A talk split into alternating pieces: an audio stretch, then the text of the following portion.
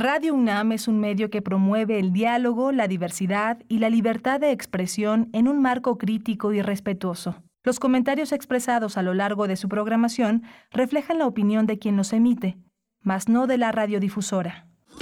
Radio UNAM presenta Primer Movimiento, El Mundo desde la Universidad. Muy buenos días. Iniciamos nuestra emisión de miércoles 21 de septiembre 2022 en primer movimiento cuando son las 7 con 4 minutos de la mañana. Les damos la bienvenida. Gracias por su presencia en esta radiodifusora universitaria. Hacemos radio pública, hacemos radio universitaria aquí en Radio UNAM. Bienvenidos, bienvenidas. Igualmente gracias a todo el equipo. Rodrigo Aguilar se encuentra del otro lado del cristal en la producción ejecutiva. Eh, le acompaña también y nos acompaña a todos Violeta Berber en la asistencia producción. Hoy está eh, Jesús Silva en los controles técnicos a cargo de la consola. También Antonio Quijano, nuestro jefe de noticias, presente aquí en cabina de FM en Radio UNAM. Tamara Quiroz a distancia en redes sociales. Miguel Ángel Quemain en la conducción. Buenos días. Querido Miguel Ángel, ¿cómo estás?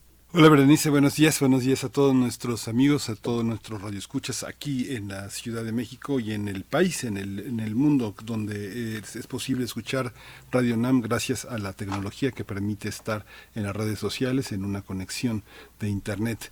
Hoy tenemos una, una programación interesante, un menú interesante. Vamos a hablar de danza.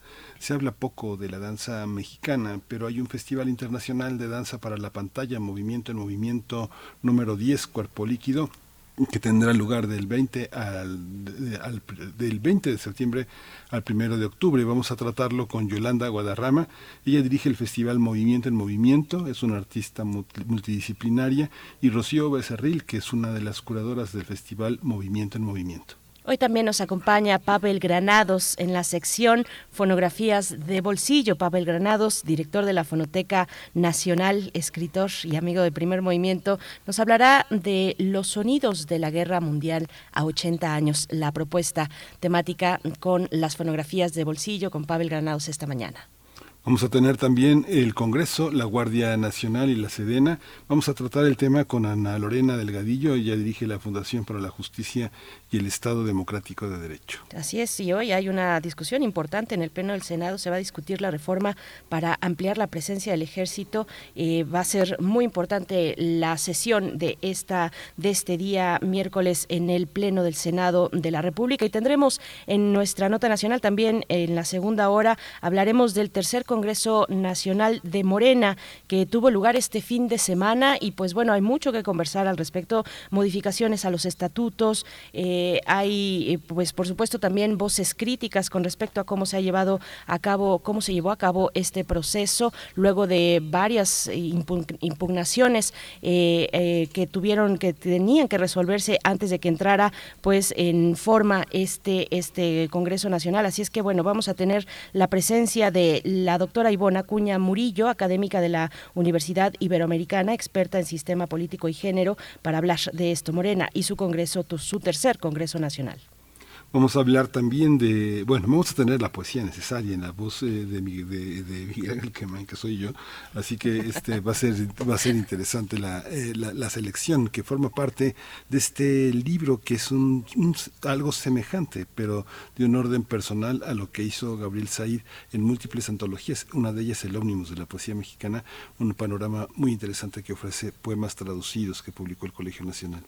En la mesa del día, después de la poesía, tendremos una conversación con la cineasta méxico-canadiense Andrea Martínez Couduet, que trabaja eh, tanto con ficción como con cine documental y entrega una película, una película que se titula Observar las aves, muy interesante película eh, donde aborda, se aborda el tema del Alzheimer, de la degradación pues del cuerpo a, a partir de esta enfermedad y de la decisión de una mujer, de una escritora de eh, filmar, de tomar nota, de hacer para ella misma una memoria, una memoria de, co de cómo fue su proceso, su proceso de en esta enfermedad Alzheimer. Observar las aves es el título de esta película que dirige Andrea Martínez Coutet y la tenemos, la tendremos aquí en la mesa, en la mesa del día. Vamos a tener también para cerrar el programa el crisol de la química. Vamos a hablar, el tema que eligió Plinio Sosa, el doctor Plinio Sosa, es el acetileno y el brillo de su último estertor. Eh, Plinio Sosa es académico de tiempo completo en la Facultad de Química, está dedicado principalmente a la docencia y a la divulgación de la química. Pues ahí los temas de esta mañana, los que ustedes quieran también sumar a esta conversación que es pública, que es de todos y de todas, en nuestras redes sociales lo pueden hacer y nos da mucho gusto recibir sus comentarios. Está Tamara Quirós muy, muy lista ya, preparada para recibir sus comentarios y también aquí en cabina, también aquí en cabina para leerlos y compartir con la audiencia, con el resto de la audiencia, las coordenadas, ya se las saben, arroba P en Twitter y Primer Movimiento UNAM en Facebook. Y fíjense que ya la Secretaría de Salud anunció que los reportes de COVID vuelven a ser semanales, ya no serán reportes diarios y en ese tono también eh, aquí en Primer Movimiento nuestros reportes serán entonces igualmente semanales. Ya el día de hoy será nuestro último reporte diario de COVID-19 al que vamos en este momento. COVID-19. Ante la pandemia, sigamos informados. Radio UNAM. La Secretaría de Salud informó que en las últimas 24 horas se registraron 21 nuevos decesos, por lo que el número de fallecimientos de la enfermedad de la COVID-19 aumentó a 329.920. De acuerdo con el informe técnico ofrecido ayer por las autoridades sanitarias, en ese mismo periodo se registraron 2.301 nuevos contagios, por lo que los casos confirmados acumulados aumentaron a 7.073.203, mientras que los casos activos estimados a nivel nacional, nacional por la Secretaría de Salud son 10.039. La Organización Mundial de la Salud manifestó su preocupación por el potencial de un segundo desastre como consecuencia de una oleada de enfermedad y muerte tras las inundaciones en Pakistán durante los últimos dos meses que han dejado 1.500 fallecidos. Tedros Adhanom, director de la OMS, alertó que los fenómenos vinculados al cambio climático han dejado a millones de personas en situación vulnerable, ya que el desastre ha impactado gravemente los sistemas sanitarios de Pakistán. En información relativa a la UNAM, la ocurrencia de los tres sismos de magnitud 7 registrados en fechas de 19 de septiembre es coincidencia y no hay razón, no hay una razón científica que lo explique o justifique. Eso lo coincidieron, coincidieron en señalar especialistas del Servicio Sismológico Nacional. Así fue durante una conferencia con motivo del movimiento telúrico de 7.7 registrado el pasado lunes, los expertos reiteraron que debemos estar conscientes que vivimos en una zona sísmica. Por ello, recomendaron a la población conocer los protocolos de protección civil, participar en simulacros y construir mejores inmuebles.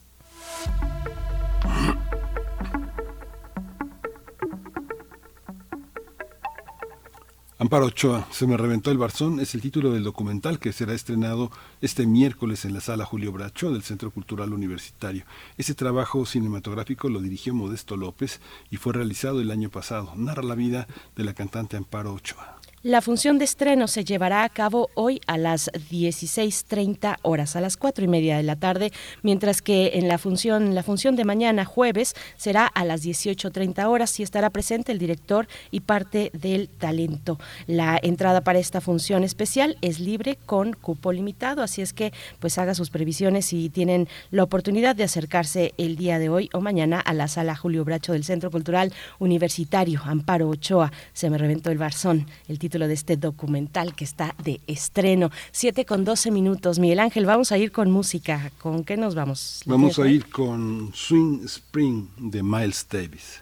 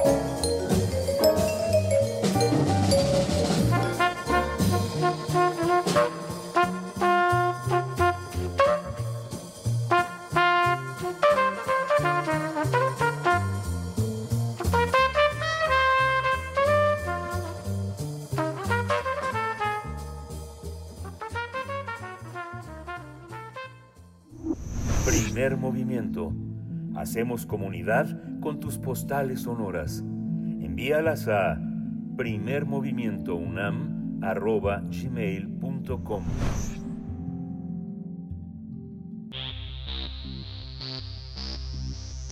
De festivales, ferias y más. Recomendaciones culturales. Del 20 de septiembre al 1 de octubre se realiza la décima edición del Festival Internacional de Danza para la Pantalla, Movimiento en Movimiento, que este año lleva por nombre Cuerpo Líquido. El objetivo de este evento es conjuntar una serie de obras excepcionales para hacer difusión del género danza para la pantalla y su relación con el cine, el movimiento y la coreografía. Durante el festival se van a presentar programas divididos por temas. Por ejemplo, el primer programa se titula Y la nave va, que va a abordar el futuro del planeta, y el segundo se llama Género, donde se hablará sobre temas de transgénero, feminismo y belleza. El tercero lleva por nombre Cuerpo Líquido, que está dedicado a la vulnerabilidad del cuerpo en un mundo líquido. El cuarto se titula Percibir, Advertir, Experimentar, y se realizará usando experimentos visuales y temáticos. Como programa invitado se va a presentar la miniserie sobre Paula Weiss, quien a finales del siglo XX fue la mexicana iniciadora del videoarte en relación con el cuerpo y la danza. También se ofrecerá un seminario que se llama Cinedanstropismo para ahondar en el papel del género artístico multidisciplinario cine, video, coreografía, cuerpo. Este eh, festival se llevará a cabo de manera presencial en diversos foros, como la Biblioteca México José Vasconcelos y la Sala Julio Bracho del Centro Cultural Universitario, donde se presentarán obras nacionales e internacionales que cuestionan los límites de algunas de las variadas definiciones del cuerpo.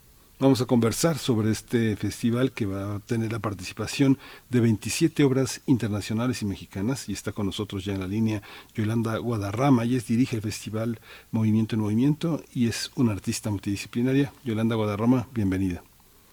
Sí, muchísimas gracias eh, Berenice Miguel Ángel por invitarnos a compartir eh, nuestra experiencia, nuestra, nuestro décimo aniversario del festival. Buenos días.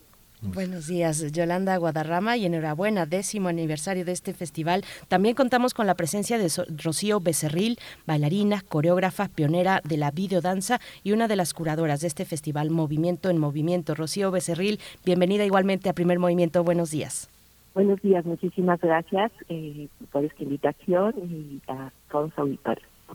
Muchas gracias. Pues un festival que tiene no solo un escenario, sino que tiene varios escenarios y tiene como centro también una serie de reflexiones. Cuéntanos, eh, Yolanda Guadarroma, ¿cómo, cómo fue concebido el festival y qué, y qué, qué contexto lo, lo, enmarca.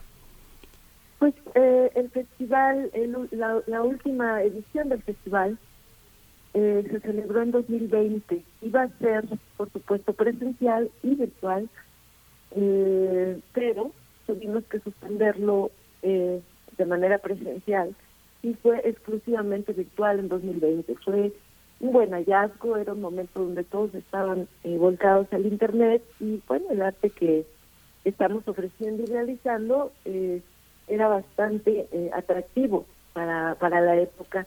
Después eh, dijimos, vamos a hacerlo cada dos años, vamos a hacerlo bienal eh, porque es, un, un, festival que hacemos de una manera muy esforzada, con mucha pasión, pero no siempre tenemos eh, fondos, apoyos. Y en esta ocasión ha sido eh, la pasión la que nos ha volcado a conformar el festival que Rocío Becerril, eh, bailarina, coreógrafa, eh, cuéntanos también, hiciste parte de esta curaduría del festival. ¿Cómo, cómo observar lo que hay en torno y ser, ser y lo más posible, incluir lo más posible para tener un panorama de lo que está sucediendo?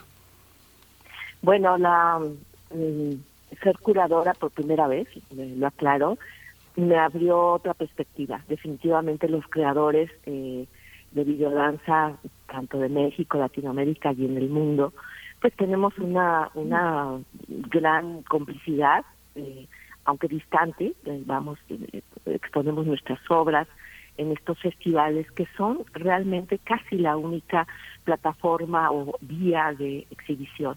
Y bueno, la curaduría es un trabajo minucioso. Yo celebro este festival Movimiento Movimiento, me parece uno de los festivales más pues, más afortunados y serios y la, la gama que reúne este festival me, impactó. Todavía no puedo creer la gran, enorme y variada producción que este festival acuerpa ya en su décima edición. Es algo que de veras es muy valorable y estoy muy contento además de que pues sea aquí en, la UNAM y, bueno, ya más adelante hablaremos de que hay un invitado especial justo en este festival que es eh, nada más y nada menos que Paula Valle. Pues eh, de verdad, eh, enhorabuena por este esfuerzo que ya está rindiendo sus frutos en esta edición. Son 10 años, eh, Yolanda Guadarrama, y son 10 años además de evidenciar una deuda grande con la danza que, tienen, que tienen los gobiernos, que tienen los recintos, los pocos espacios que hay para su, la, poca difusión también que tiene entre la población. ¿Qué, ¿Qué, se propone en ese sentido, Yolanda, este festival? ¿Qué necesidades está, está cubriendo cuando, cuando hablamos de danza desde la pantalla, además? Eh, danza que confluye con otras disciplinas como la coreografía, como el cine, en fin, el movimiento lo han, lo han dispuesto de esa manera. Y, bueno, cuéntanos, cuéntanos, Yolanda, de esta parte, por favor. Pues sí, claro, bueno, la tentación de eternizar la danza en, en el video, pues es, es la, probablemente el primer impulso para hacer videodanza, pero luego nos damos cuenta que no es solamente documentar danza, sino hacer una creación distinta a la danza porque eh, cuando se involucra ya la cámara, eh, la narrativa, el guion planeado o, la improvisación eh, o el estilo de videodanza que, está, que se está haciendo o screen dance como como gustan llamar en, casi pues, los demás países donde hay festivales este bueno e, esta multidisciplina implica todo un arte y toda una serie de herramientas, eh, a veces más de cine, a veces más de poética, a veces más de danza, pero definitivamente no es una documentación de danza. Entonces, eh, hay muchísimas creaciones. Yo me dedico a la videodanza desde 2006, totalmente me dedico a ella. Antes era también bailarina, coreógrafa. Eh, pero a la videodanza comencé eh, a, a interesarme o a realizarla correctamente desde el 2006. Entonces, em, eh, había una necesidad de decir, bueno, ya estoy creando mis obras, ¿y ahora qué hago con mis obras? ¿Dónde las presento? ¿Qué hago? Y, empecé a ver eso. Hay, hay una gran cantidad de producción.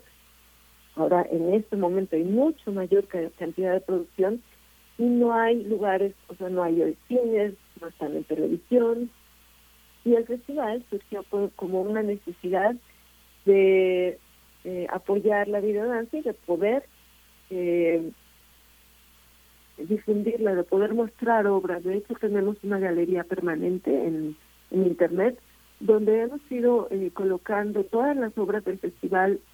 La mayoría tienen una autorización de verse al 100%, algunas solamente tienen autorización de mostrar un trailer, pero están todas las obras del festival ahí coleccionadas, las de las eh, ediciones pasadas, y, y se volvió un acervo, se volvió una colección importante, ahora tenemos casi 300 obras eh, que han sido eh, parte de la curaduría de Movimiento en Movimiento, que, en un inicio hice yo sola, claro, en los primeros alrededor de cuatro ediciones, donde dije, a ver, vamos a ver, vamos a empezar.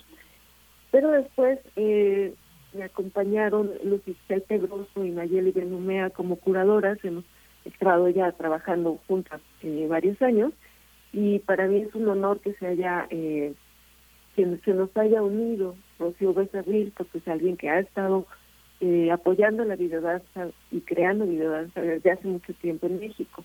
Digamos que después de Polabay, años después, eh, pues Rocío es como el siguiente referente eh, obligado en México.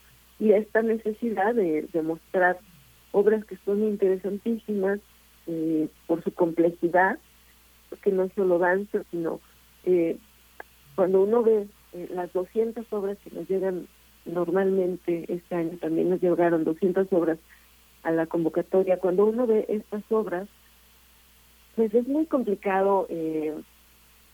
primero tenemos que tener unos parámetros muy bien muy bien fijados para saber cómo ver las obras, cómo vamos a, clasificarlas y cómo vamos a, a, pensar esto tiene más danza, esto tiene menos danza, esto tiene animación, esto podría ser un video experimental, pero su temática es universalmente interesante, esta no tiene ningún eh, ninguna herramienta de cine o de, o de video, este, no no conoce el lenguaje aunque bailan bien, etcétera. Hay que estar viendo muchos parámetros después de terminar no solo afortunadamente llegan obras muy buenas eh, y después de terminar bueno y en qué nos estamos en qué tema nos estamos entrando este año o, vemos que por ejemplo este año había muchas obras yo empecé a notar que había muchas obras mm, que eran que tenían se permeaba una preocupación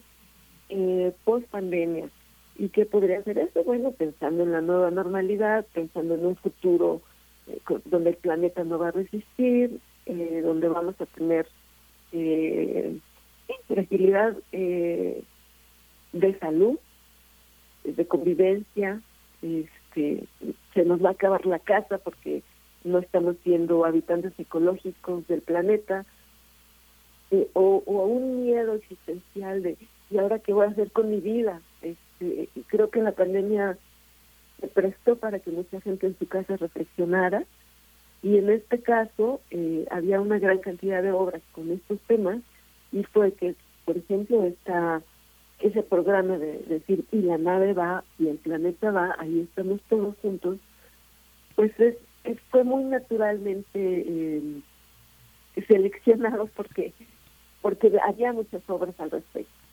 Y también, por ejemplo, el transgénero, eh, llamamos el programa género. Eh, en este momento hay eh, muchas expresiones, muchas indefiniciones de género o mucha volatilidad de género. Yo conozco a varios adolescentes.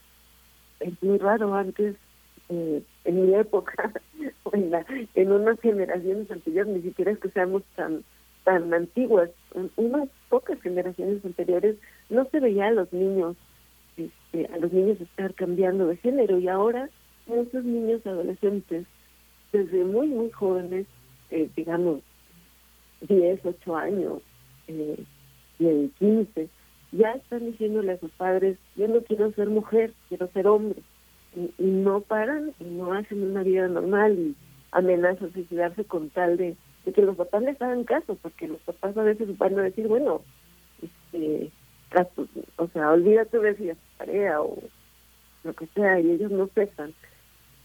Y, no solo son niños, claro.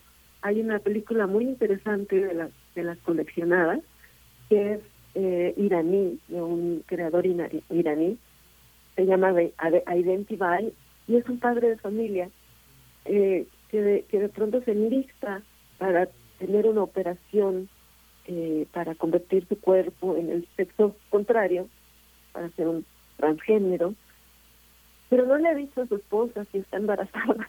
Entonces el drama es decirle a la esposa, entrar al hospital eh, de pronto y, generar una sorpresa y una desilusión y una infelicidad de la pareja. es Esta obra eh, me decían que se ha presentado en 100 festivales, movimientos, movimientos del festival número 100.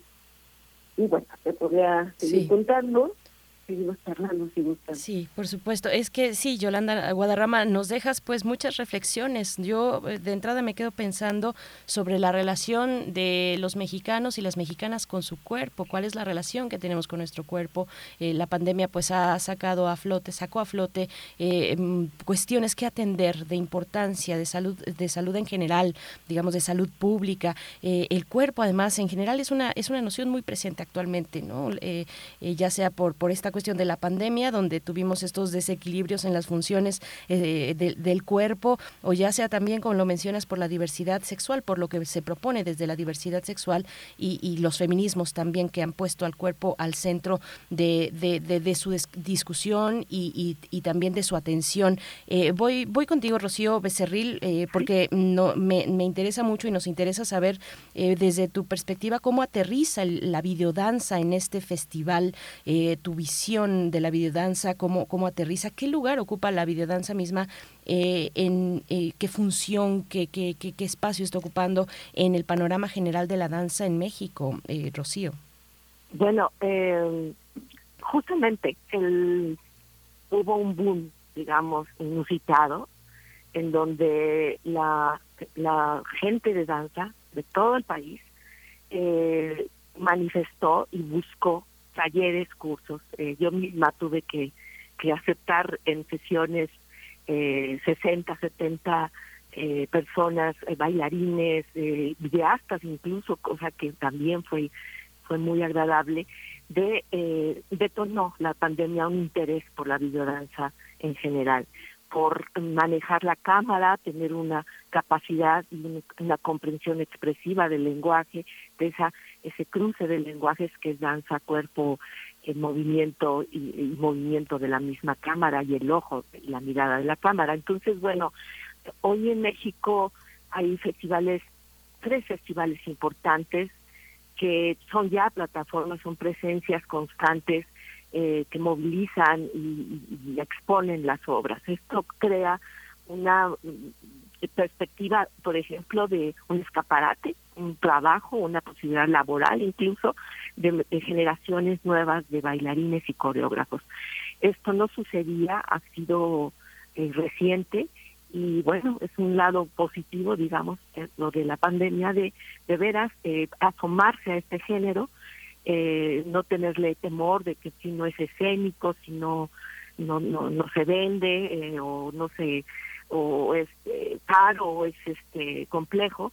No ahora la gente con sus celulares en bolsa eh, fluyen mucho. Hay las generaciones jóvenes tienen mucha capacidad por ejemplo para realizar la edición no la construcción el fluido de las imágenes con una soltura que, bueno, en los años 80, 90 eso no existía.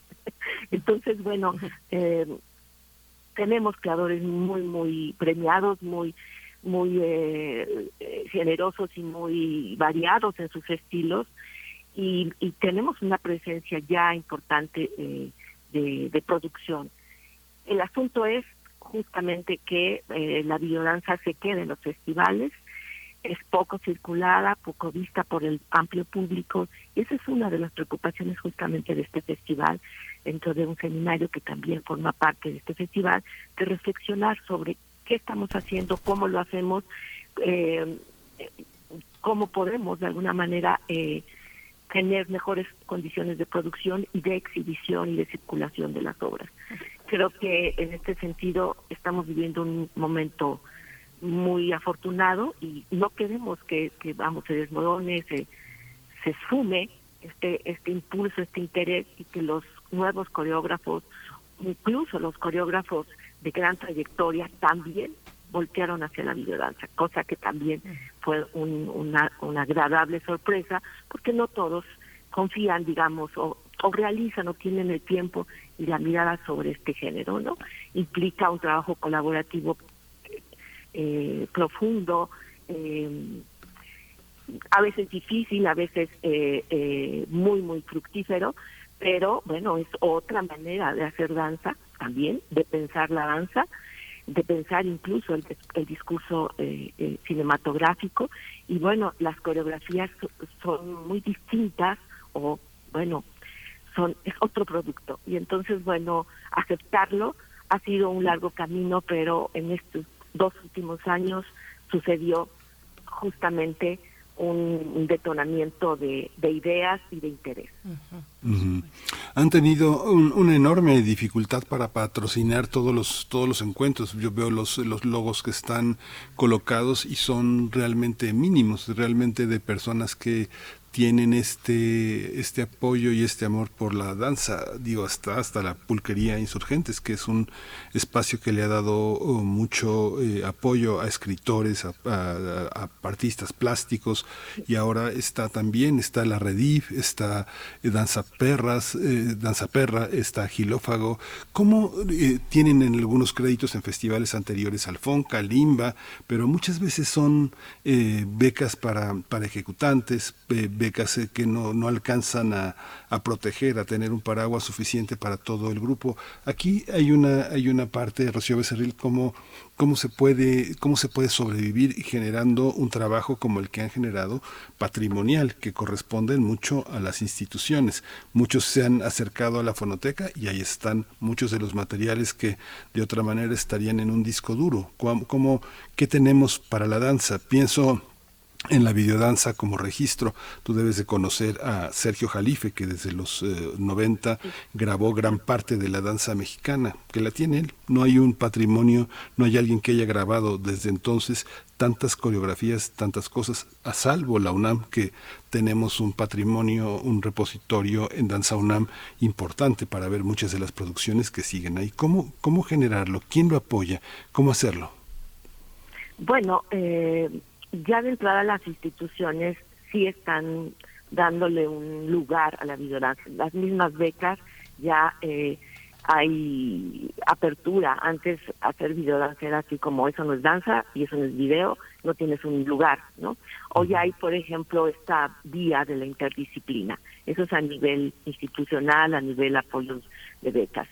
Eh, hay, eh, en los festivales ha habido momentos eh, en este mismo festival en donde hay otro tipo de apoyo, digamos, no internacionales o de o de empresas, pero sí es un producto todavía extraño, es un poco como hablar de cómo la poesía se difunde y se vende, ¿no? Es decir, los creadores, y además es increíble, o sea, los creadores eh, de videodanza y cinedanza en el mundo, pues no están pensando en venderlo, cosa que me parece que sí debería de cambiar nuestra mentalidad, es decir, hacemos esto por amor absoluto al, al a este este producto audiovisual y, y vamos, circula poco, por tanto no genera recursos, en realidad se hacen con recursos propios, ¿no? Es un poco como los poetas escriben y pues a ver quién publica esta obra, ¿no? Es, es muy difícil vivir de la poesía, por ejemplo, ¿no? Solo. Entonces, bueno, eh, nos toca ser maestros, nos toca diversificarnos en nuestros empleos laborales para poder subsidiar y producir de nuestro bolsillo o con algunas becas muy modestas. Entonces, bueno, sí hay un camino todavía largo eh, de, de cómo eh, distribuir, vender y crear opciones en donde a la gente se le pueda pagar dignamente su trabajo, ¿no? sus colaboraciones, tanto de desde el, aspecto técnico como el aspecto eh, eh, corporal, los bailarines, en fin, todo, eh, el pago de vestuarios, en fin, si hay como necesidades que, que afrontar y que se han afrontado, casi todas las producciones se afrontan con pocos recursos, la mirada de, del mismo cine comercial es y de los festivales del cine comercial se abre poco, sin embargo se sorprenden ¿no? de la capacidad y del nivel eh, técnico y del nivel eh, eh, en general del, del producto audiovisual y, e incluso han sido premiados en festivales ciertos documentales y videodanzas han sido premiados en festivales que no son o que no están dedicados a ese género. Entonces, bueno, se abre un poco el espacio. Es un poco lo que sucede también con el videoarte. El videoarte se queda en espacios generalmente museísticos, ¿no? Y no circula más, no se vende como tal. Entonces, bueno, es un camino que pues, las nuevas generaciones eh, tienen que, ir escalando y, viendo las formas de gestión para que sea un, un producto que genere recursos económicos. Yolanda Guadarrama, también está este aspecto. Veo en el programa que eh, haciendo un peinado y pensando en los últimos 30 años, no hay críticos de danza, ¿no? Digamos que uno ubica a Juan Hernández, a Rosario Manzanos, eh, pocas publicaciones relacionadas con la, con la danza, no hay críticos. ¿Cómo le hacen para saber por dónde van. Los académicos pues estarán este están lejanos, no hay una no hay una reflexión continuada sobre las piezas en particular, sobre los nuevos lenguajes, las, las emergencias de grupos en el interior del país. Muchos cumplen 40 años hoy y, y, no hay nada. Hay una hay una hay un gran vacío. ¿Tú cómo lo observas? ¿Sirve la crítica? ¿Hay una crítica este que que no sé en los medios no se ve, pero ustedes sí la ven? Pues eh, justamente estamos tomando la idea de Sigmund Bauman, de eh, la modernidad líquida, de la volatilidad, de, cada, de que cada vez esto es más superficial, vaya, lo que se vive cada vez, eh, se vive de una manera más superficial, menos reflexionada. Si bien ya no se creen los grandes discursos, eh, se cambia de un lugar para otro, no hay persistencia, solo algunos persistimos, pero hay una gran incertidumbre en la juventud de no estacionarse en ningún lado, no esperar ir por otra cosa. Entonces, la crítica es, es una crítica que, que tendría que estar apasionada, que tendría que insistir, que tendría que estar buscando la videodanza y escribiendo sobre ella. Internacionalmente sí, sí tenemos personas que, que se han dedicado a la escritura y afortunadamente tenemos a invitados eh, en la en movimiento Moven Mov Revista 2022 tenemos críticos tradicionales o críticos que están desde hace mucho tiempo de videodanza que han sido traducidos. Eh, Douglas Rosenberg desde aproximadamente 2020, perdón, el año 2000, o sea, ya tiene 22 años, con la revista eh, The, International Screen Dance Journal o The International Journal of Screen Dance, ese es el título. Él es Douglas Rosenberg, y es una persona eh, muy, muy interesante que ve la videodanza desde hace mucho tiempo, ellos llaman screen dance, ellos ven la, el screen dance de una manera no solo eh, de exhibición de imágenes bellas, es una misma tendencia que este festival tiene, sino como un activismo social y político y como una reflexión del mundo. Es muy interesante esta revista y sobre todo los textos de Douglas Rosenberg, que tiene gran cantidad de textos y se ha dedicado no solo a hacer obras y a hacer festivales y a hacer seminarios, eh, sino también a publicar muchos libros de reflexión de, screen dance, del screen dance. Claro que colecciona obras de, manera internacional, no mexicanas. Nosotros tendríamos o podríamos tener esa reflexión. También está invitada a escribir un texto reflexionando sobre eh, la crítica de la videodanza, eh, eh, es Ana McDonald.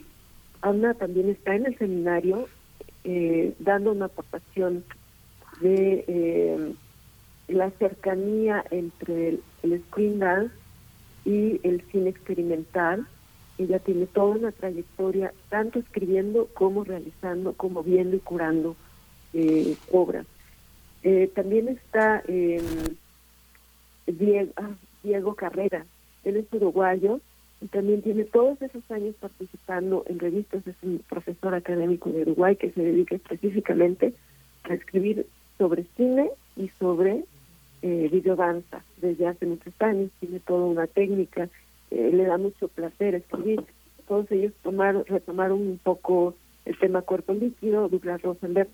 Eh, el texto de Douglas Rosenberg es interesantísimo porque es un seminario que él eh, la universidad, no me acuerdo en qué universidad trabaja de Estados Unidos, eh, él junto con su universidad hicieron en un seminario donde se revisó, igual que, lo que queremos hacer con este seminario, más bien el, de ellos fue un simposio, donde se revisó eh, lo que está aconteciendo, la evolución de la screen dance, eh, desde el principio hasta este momento. Y hubo una serie de charlas interesantes, pero él vio eh, su discurso de bienvenida y ese discurso de bienvenida está en la revista Movimiento en Movimiento que a partir de hoy se podrá se podrá revisar, se podrá leer en movimiento en movimiento.wordpress.com. Sí. Justamente ayer en la noche la subimos a, a ISO, que es eh, esta plataforma de, eh, de revistas donde uno puede ir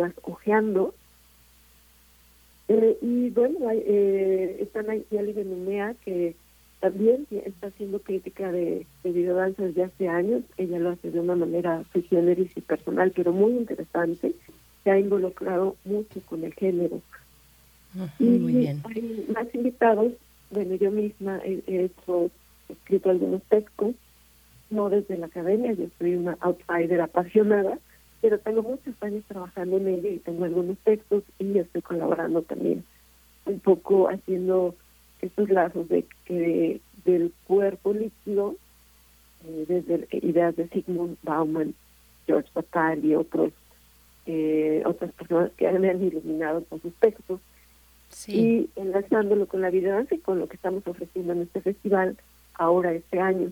Y hay otros textos, eh, está Karina Sosa, que es escritora, Viviana Bechunchen, y sobre todo también hay un texto de eh, Luis Tirado eh, Morales, un adolescente eh, transgénero totalmente desconocido, pero él él está viviendo esta experiencia en México.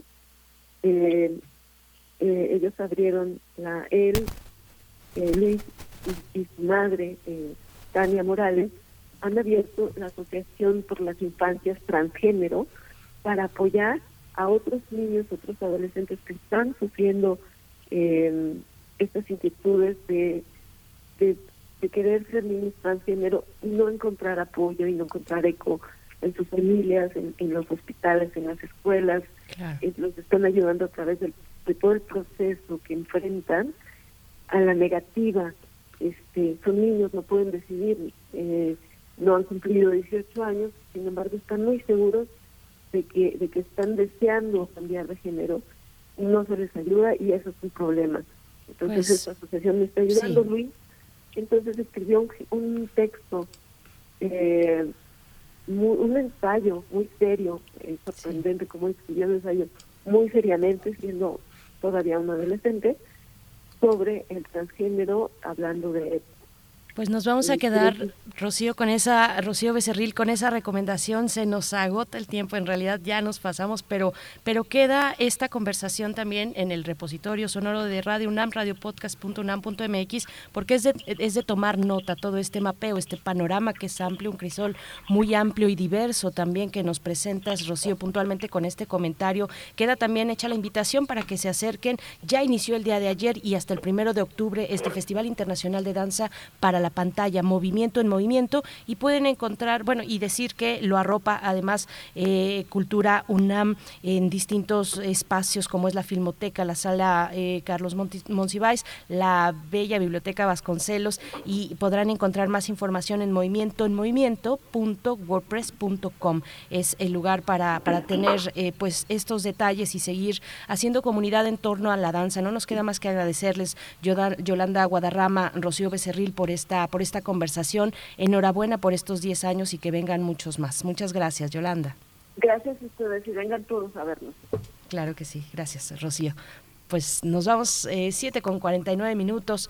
No nos vamos a ir con música, pero sí a reiterarles esta invitación. Esta invitación, acérquense a movimiento en movimiento.wordpress.com.mx y con ello nos vamos a las fonografías de bolsillo. Vamos.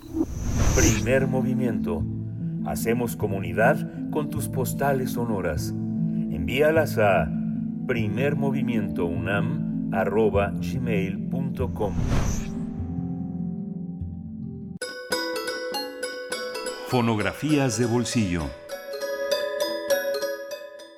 Estamos ya en esta mañana, en esta mañana para dar la bienvenida a Pavel Granados, escritor y director de la Fonoteca Nacional, para hablar de los 80 años, a 80 años los sonidos de la guerra mundial.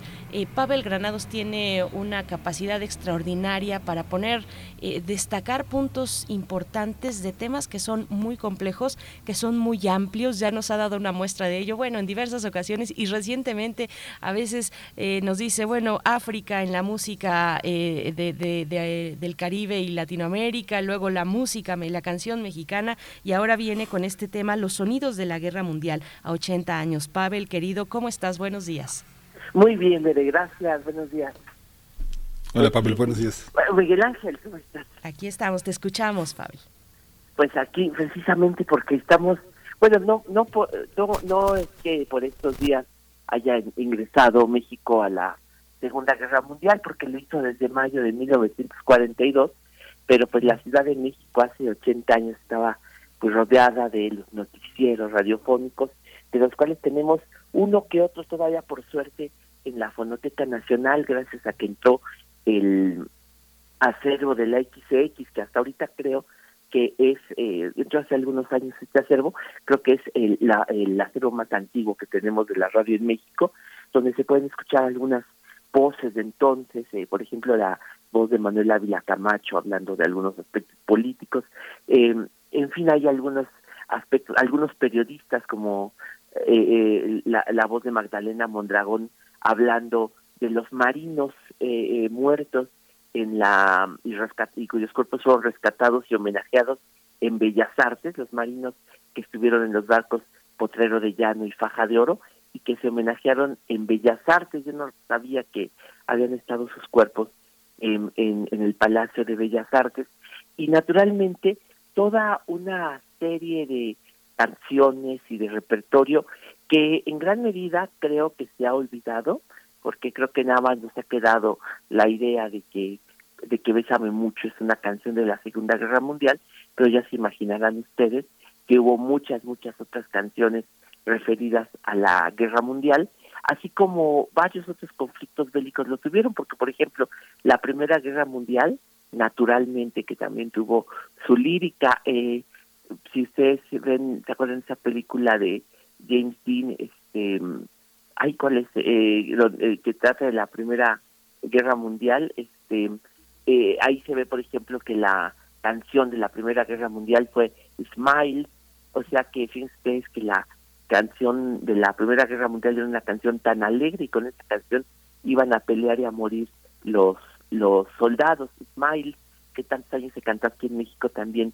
como sonrisas, pero esta fue la canción de la Primera Guerra Mundial. Lo mismo, la Guerra de Corea tuvo varias canciones, varios boleros dedicados a la a la a la a la guerra y la pues naturalmente la Segunda Guerra Mundial ha sido yo creo el conflicto bélico que dejó marcado más eh, desde varios puntos de vista, pues esta lírica eh, popular, es decir, la lírica de los medios de comunicación, porque pues fue naturalmente que en varios países de o en todos los países de América, pero yo diría que con epicentro aquí en nuestro país.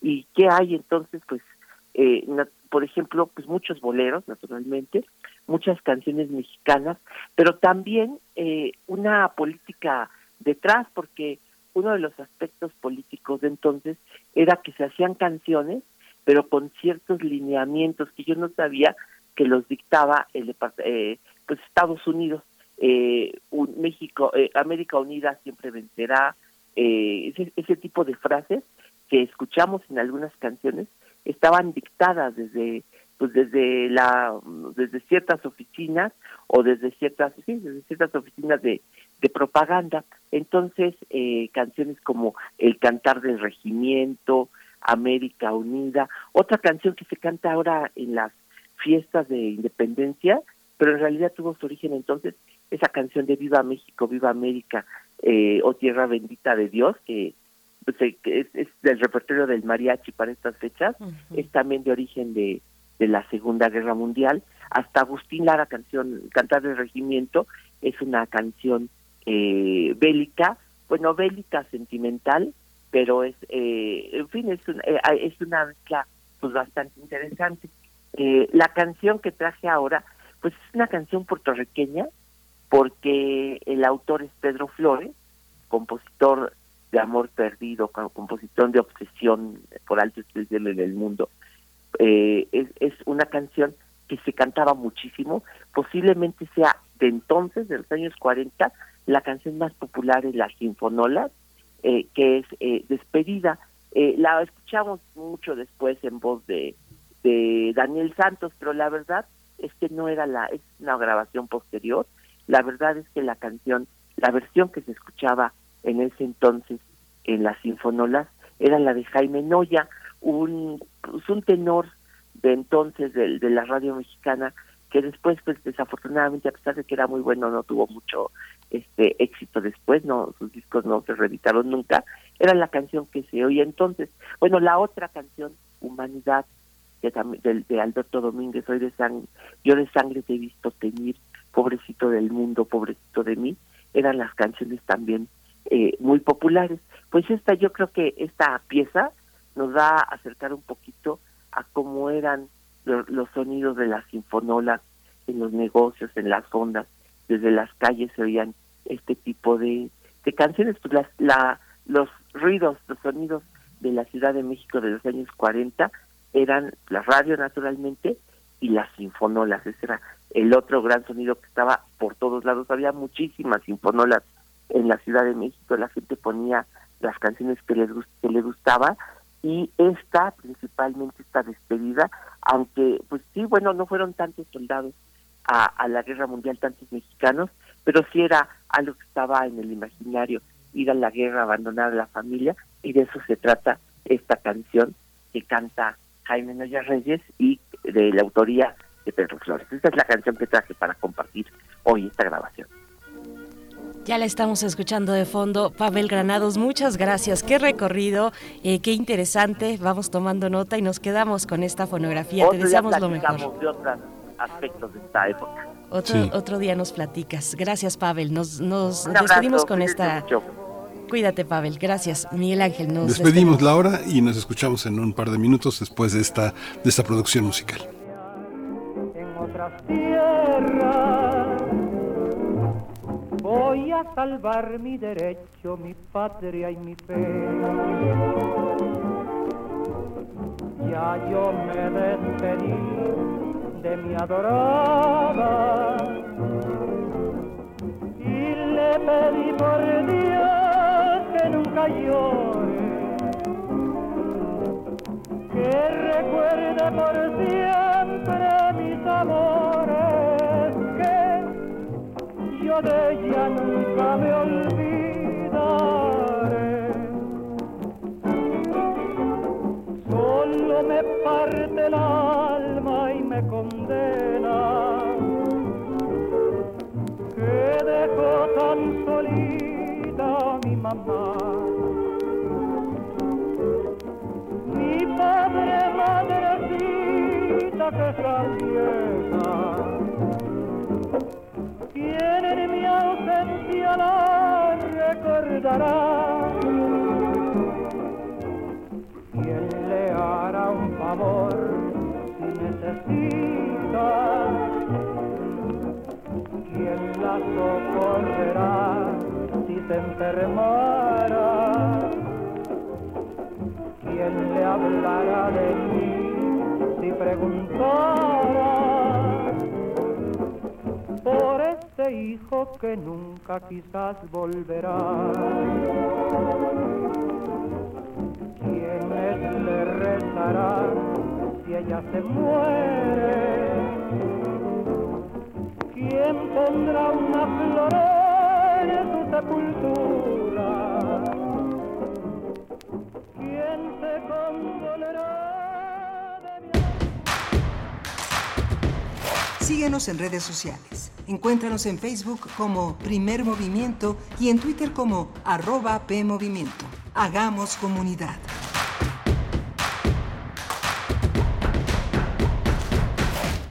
Ciudad de México presenta Voces por la Transparencia, en la voz de Didier López Sánchez comisionado del IAIP Tlaxcala. El confinamiento ocasionado por la pandemia del virus SARS-CoV-2 trajo consigo que quienes no crecimos en un entorno digital como el actual, tuviéramos que actualizarnos y alfabetizarnos digitalmente. Consideramos a la protección de datos personales como un tema de especial interés para que niñas, niños, adolescentes, jóvenes, personas de la tercera edad y personas con alguna discapacidad tengan conocimiento y herramientas que les permitan proteger sus datos personales cuando interactúan en plataformas digitales Internet. Por ello, es necesario remarcar la trascendencia de la protección de datos personales y privacidad de los diferentes sectores de la población, pero específicamente de los más desprotegidos, pues son ellos quienes representan a las potenciales víctimas de fenómenos alojados en Internet, por ejemplo, ciberbullying, sexting, grooming y phishing, entre otros.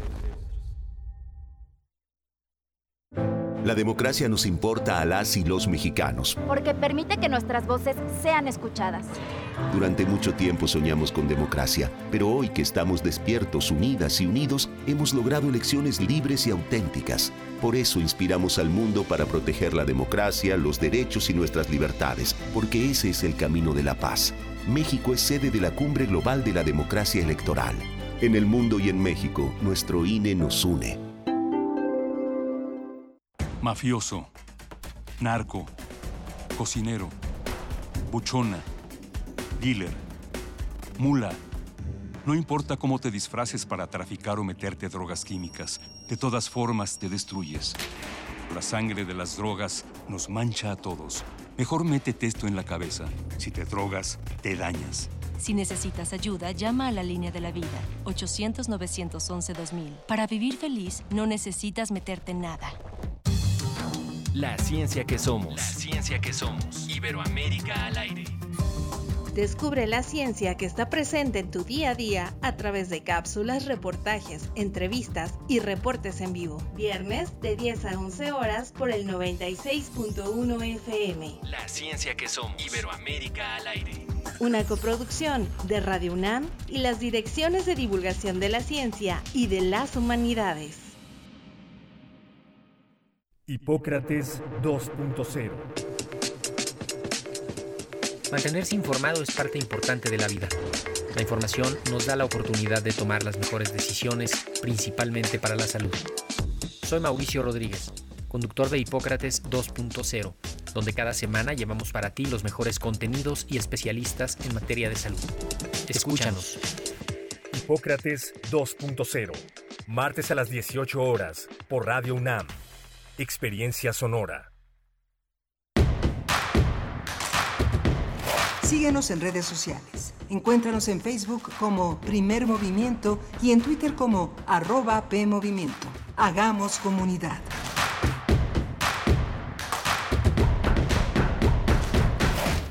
Son las 8 de la mañana con 3 minutos de este miércoles, miércoles 21 de septiembre aquí en la Ciudad de México. Estamos enlazados con la radio Nicolaita allá en Morelia, Michoacán, haciendo comunidad con otra otro de los grandes esfuerzos en ese estado tan importante para la radio universitaria. Hoy tenemos eh, una, un, un menú muy interesante y está Rodrigo Aguilar al frente de la producción ejecutiva, está Violeta Berber en la asistencia de producción y mi compañera Berenice Camacho al frente del micrófono. Querida Bernice, buenos días. Miguel Ángel Quemain, muy buenos días. Buenos días a la audiencia de Primer Movimiento y de Radio UNAM. Por acá también en cabina estamos eh, con la presencia de Jesús Silva en los controles técnicos. Está Antonio Quijano, nuestro jefe de noticias. Y a distancia Tamara Quirós en redes sociales que seguramente estarán muy, muy activas en esta hora en la que además damos la bienvenida a Radio Nicolaita en el 104.3. Nos permite llegar hasta allá, hasta Morelia. Y decía unas redes muy activas porque vienen temas importantes vienen temas eh, fundamentales. El primero de ellos, en la nota nacional, estaremos conversando con Ana Lorena Delgadillo. Ustedes la conocen y si no les comento, es directora de la Fundación para la Justicia y el Estado Democrático de Derecho, una organización que ha acompañado a personas migrantes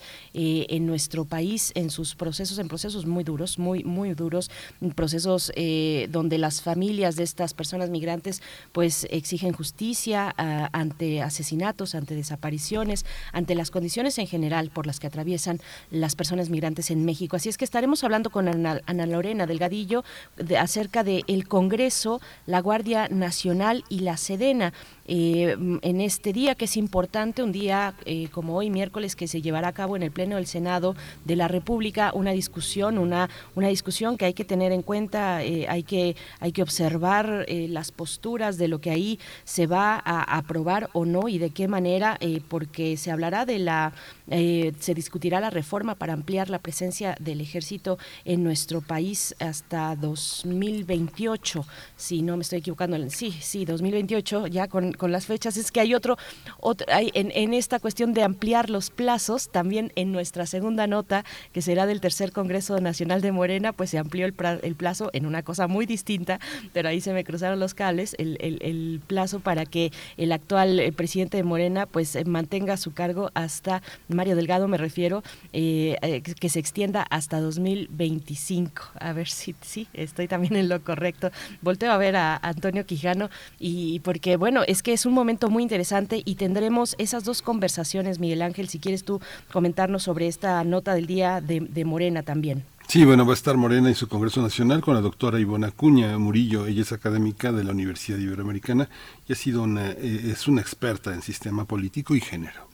Por supuesto, pues ahí están los temas de esta hora que ya empieza 8 con 6 minutos. Eh, les seguimos leyendo en redes sociales, pues con estos temas que seguro, eh, y que bueno, que así sea, que generen debate y sea además este, como lo proponemos aquí, pues en el ánimo del respeto, del respeto en, temas pues cruciales para nuestro país, como, como es este del ejército, de las Fuerzas Armadas, de la Guardia Nacional, que tendremos ya en este momento. Vamos para allá. Vamos para allá.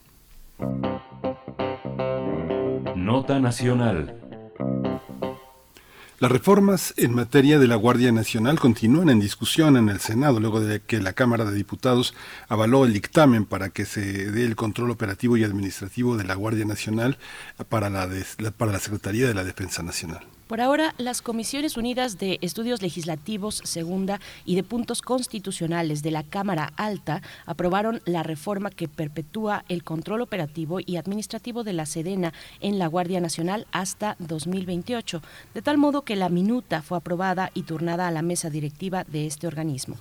La decisión de que la Sedena se haga cargo de la Guardia Nacional ha recibido muchas críticas, sobre todo por organizaciones de la sociedad civil que han señalado el fracaso de la estrategia de utilizar las Fuerzas Armadas en labores de seguridad pública. Asimismo, organismos internacionales como la alta comisionada interina de las Naciones Unidas para los Derechos Humanos, Nada al-Nashif, ha expresado su preocupación por la decisión de ceder el control de la Guardia Nacional a la Secretaría de Defensa Nacional. A través de un pronunciamiento indicó que los mecanismos de derechos humanos han señalado que las Fuerzas Armadas deben intervenir únicamente en tareas de seguridad de forma temporal en circunstancias excepcionales como último recurso y siempre bajo la supervisión de órganos civiles independientes. Vamos a tener una charla esta mañana sobre el papel del legislativo al avalar el traslado de la Guardia Nacional a Sedena y nos acompaña a través de la línea hoy esta mañana en primer movimiento Ana Lorena Delgadillo, directora de la Fundación para la Justicia y el Estado Democrático de Derecho. Ana Lorena Delgadillo, gracias por tomar una vez más esta, esta comunicación y bienvenida a este espacio como siempre. Hola, Berenice y Miguel Ángel, muchísimas gracias por la invitación y mucho gusto estar por aquí compartiendo con ustedes. Gracias, Ana Lorena. Bueno, pues eh, tenemos el panorama. Hoy una reunión muy importante en el Senado. Eh, la Guardia Nacional no debería estar en la Sedena. ¿Dónde debería de estar? Bueno, pues mira, desde hace mucho tiempo lo que nosotros hemos insistido desde sociedad civil es la construcción de una policía civil, que se ha abandonado este terreno no solamente desde el ámbito federal, pero también desde el ámbito municipal y el ámbito local, ¿no? Que también estamos muy preocupados por qué es lo que va a suceder. Eh, por años hemos visto que efectivamente es una, son instituciones que no han tenido la capacitación que requieren para enfrentar la violencia que tienen en el país, que hemos visto que también pues son cuerpos que no tienen las condiciones laborales que requieren para hacer las tareas que están llevando a cabo las policías civiles. Y también hemos visto situaciones de corrupción este que no han sido debidamente investigadas. Entonces eh, es difícil comenzar a construir una institución si no se cambian eh, las fallas estructurales que esta presenta y, por lo tanto, pues eh, la estrategia que ha elegido este gobierno de crear una Guardia Nacional con la presencia militar, pues nos lleva a utilizar las medidas más eh, fuertes, las más contundentes que tiene el país, como es la fuerza militar, para tareas pues que muchas son de índole ciudadano y que deberían de corresponder a policías civiles. También, bueno, ustedes han lanzado desde, desde la Fundación para la Justicia y el Estado Democrático, pues han lanzado un comunicado, eh, decíamos en la introducción, igualmente eh, la alta comisionada interina de Naciones Unidas para los Derechos Humanos, eh, una preocupación por parte de las, la sociedad civil a este respecto. Ana Lorena, ¿qué se espera de esta discusión? pues cuéntanos cómo, qué, qué, qué decir a la ciudadanía. Todos estamos interesados, yo creo que todos estamos interesados en este momento crucial, importante para atender la seguridad pública de nuestro país y, están ahí las posiciones distintas. Eh, ¿Qué es lo que nos ofrece la, sociedad civil, eh, tú siendo parte de ella, la fundación que diriges? Eh, ¿qué, ofrece para este debate que me parece es importante arrojar luz pues a, todos estos pues estas posturas y de pronto también un desconcierto de no saber pues qué, qué, qué es lo mejor frente a la crisis de, seguridad y de violencia a la, que se enfrenta nuestro país, que es de dimensiones mayúsculas? Mira, pues yo creo que la primera reflexión es que no tenemos realmente evidencia ya en el terreno de que el sacar al ejército a las calles vaya a disminuir la violencia. O sea, más bien esa estrategia, la estrategia que impulsó sobre todo Felipe Calderón, es la que ha puesto al país en esa situación.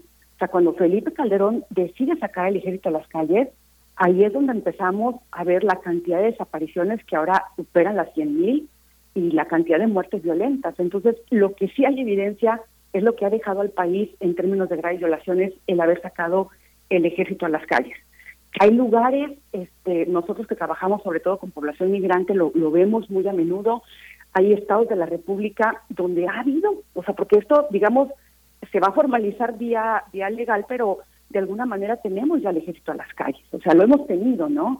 Eh, hemos visto, por ejemplo, en estados de la República como Tamaulipas, pero ya muchos otros, donde la violencia sigue siendo muy fuerte. Entonces, si el ejército fuera una respuesta para disminuir la violencia, ¿por qué seguimos con niveles tan altos de violencia en estados como Tamaulipas y en muchos otros?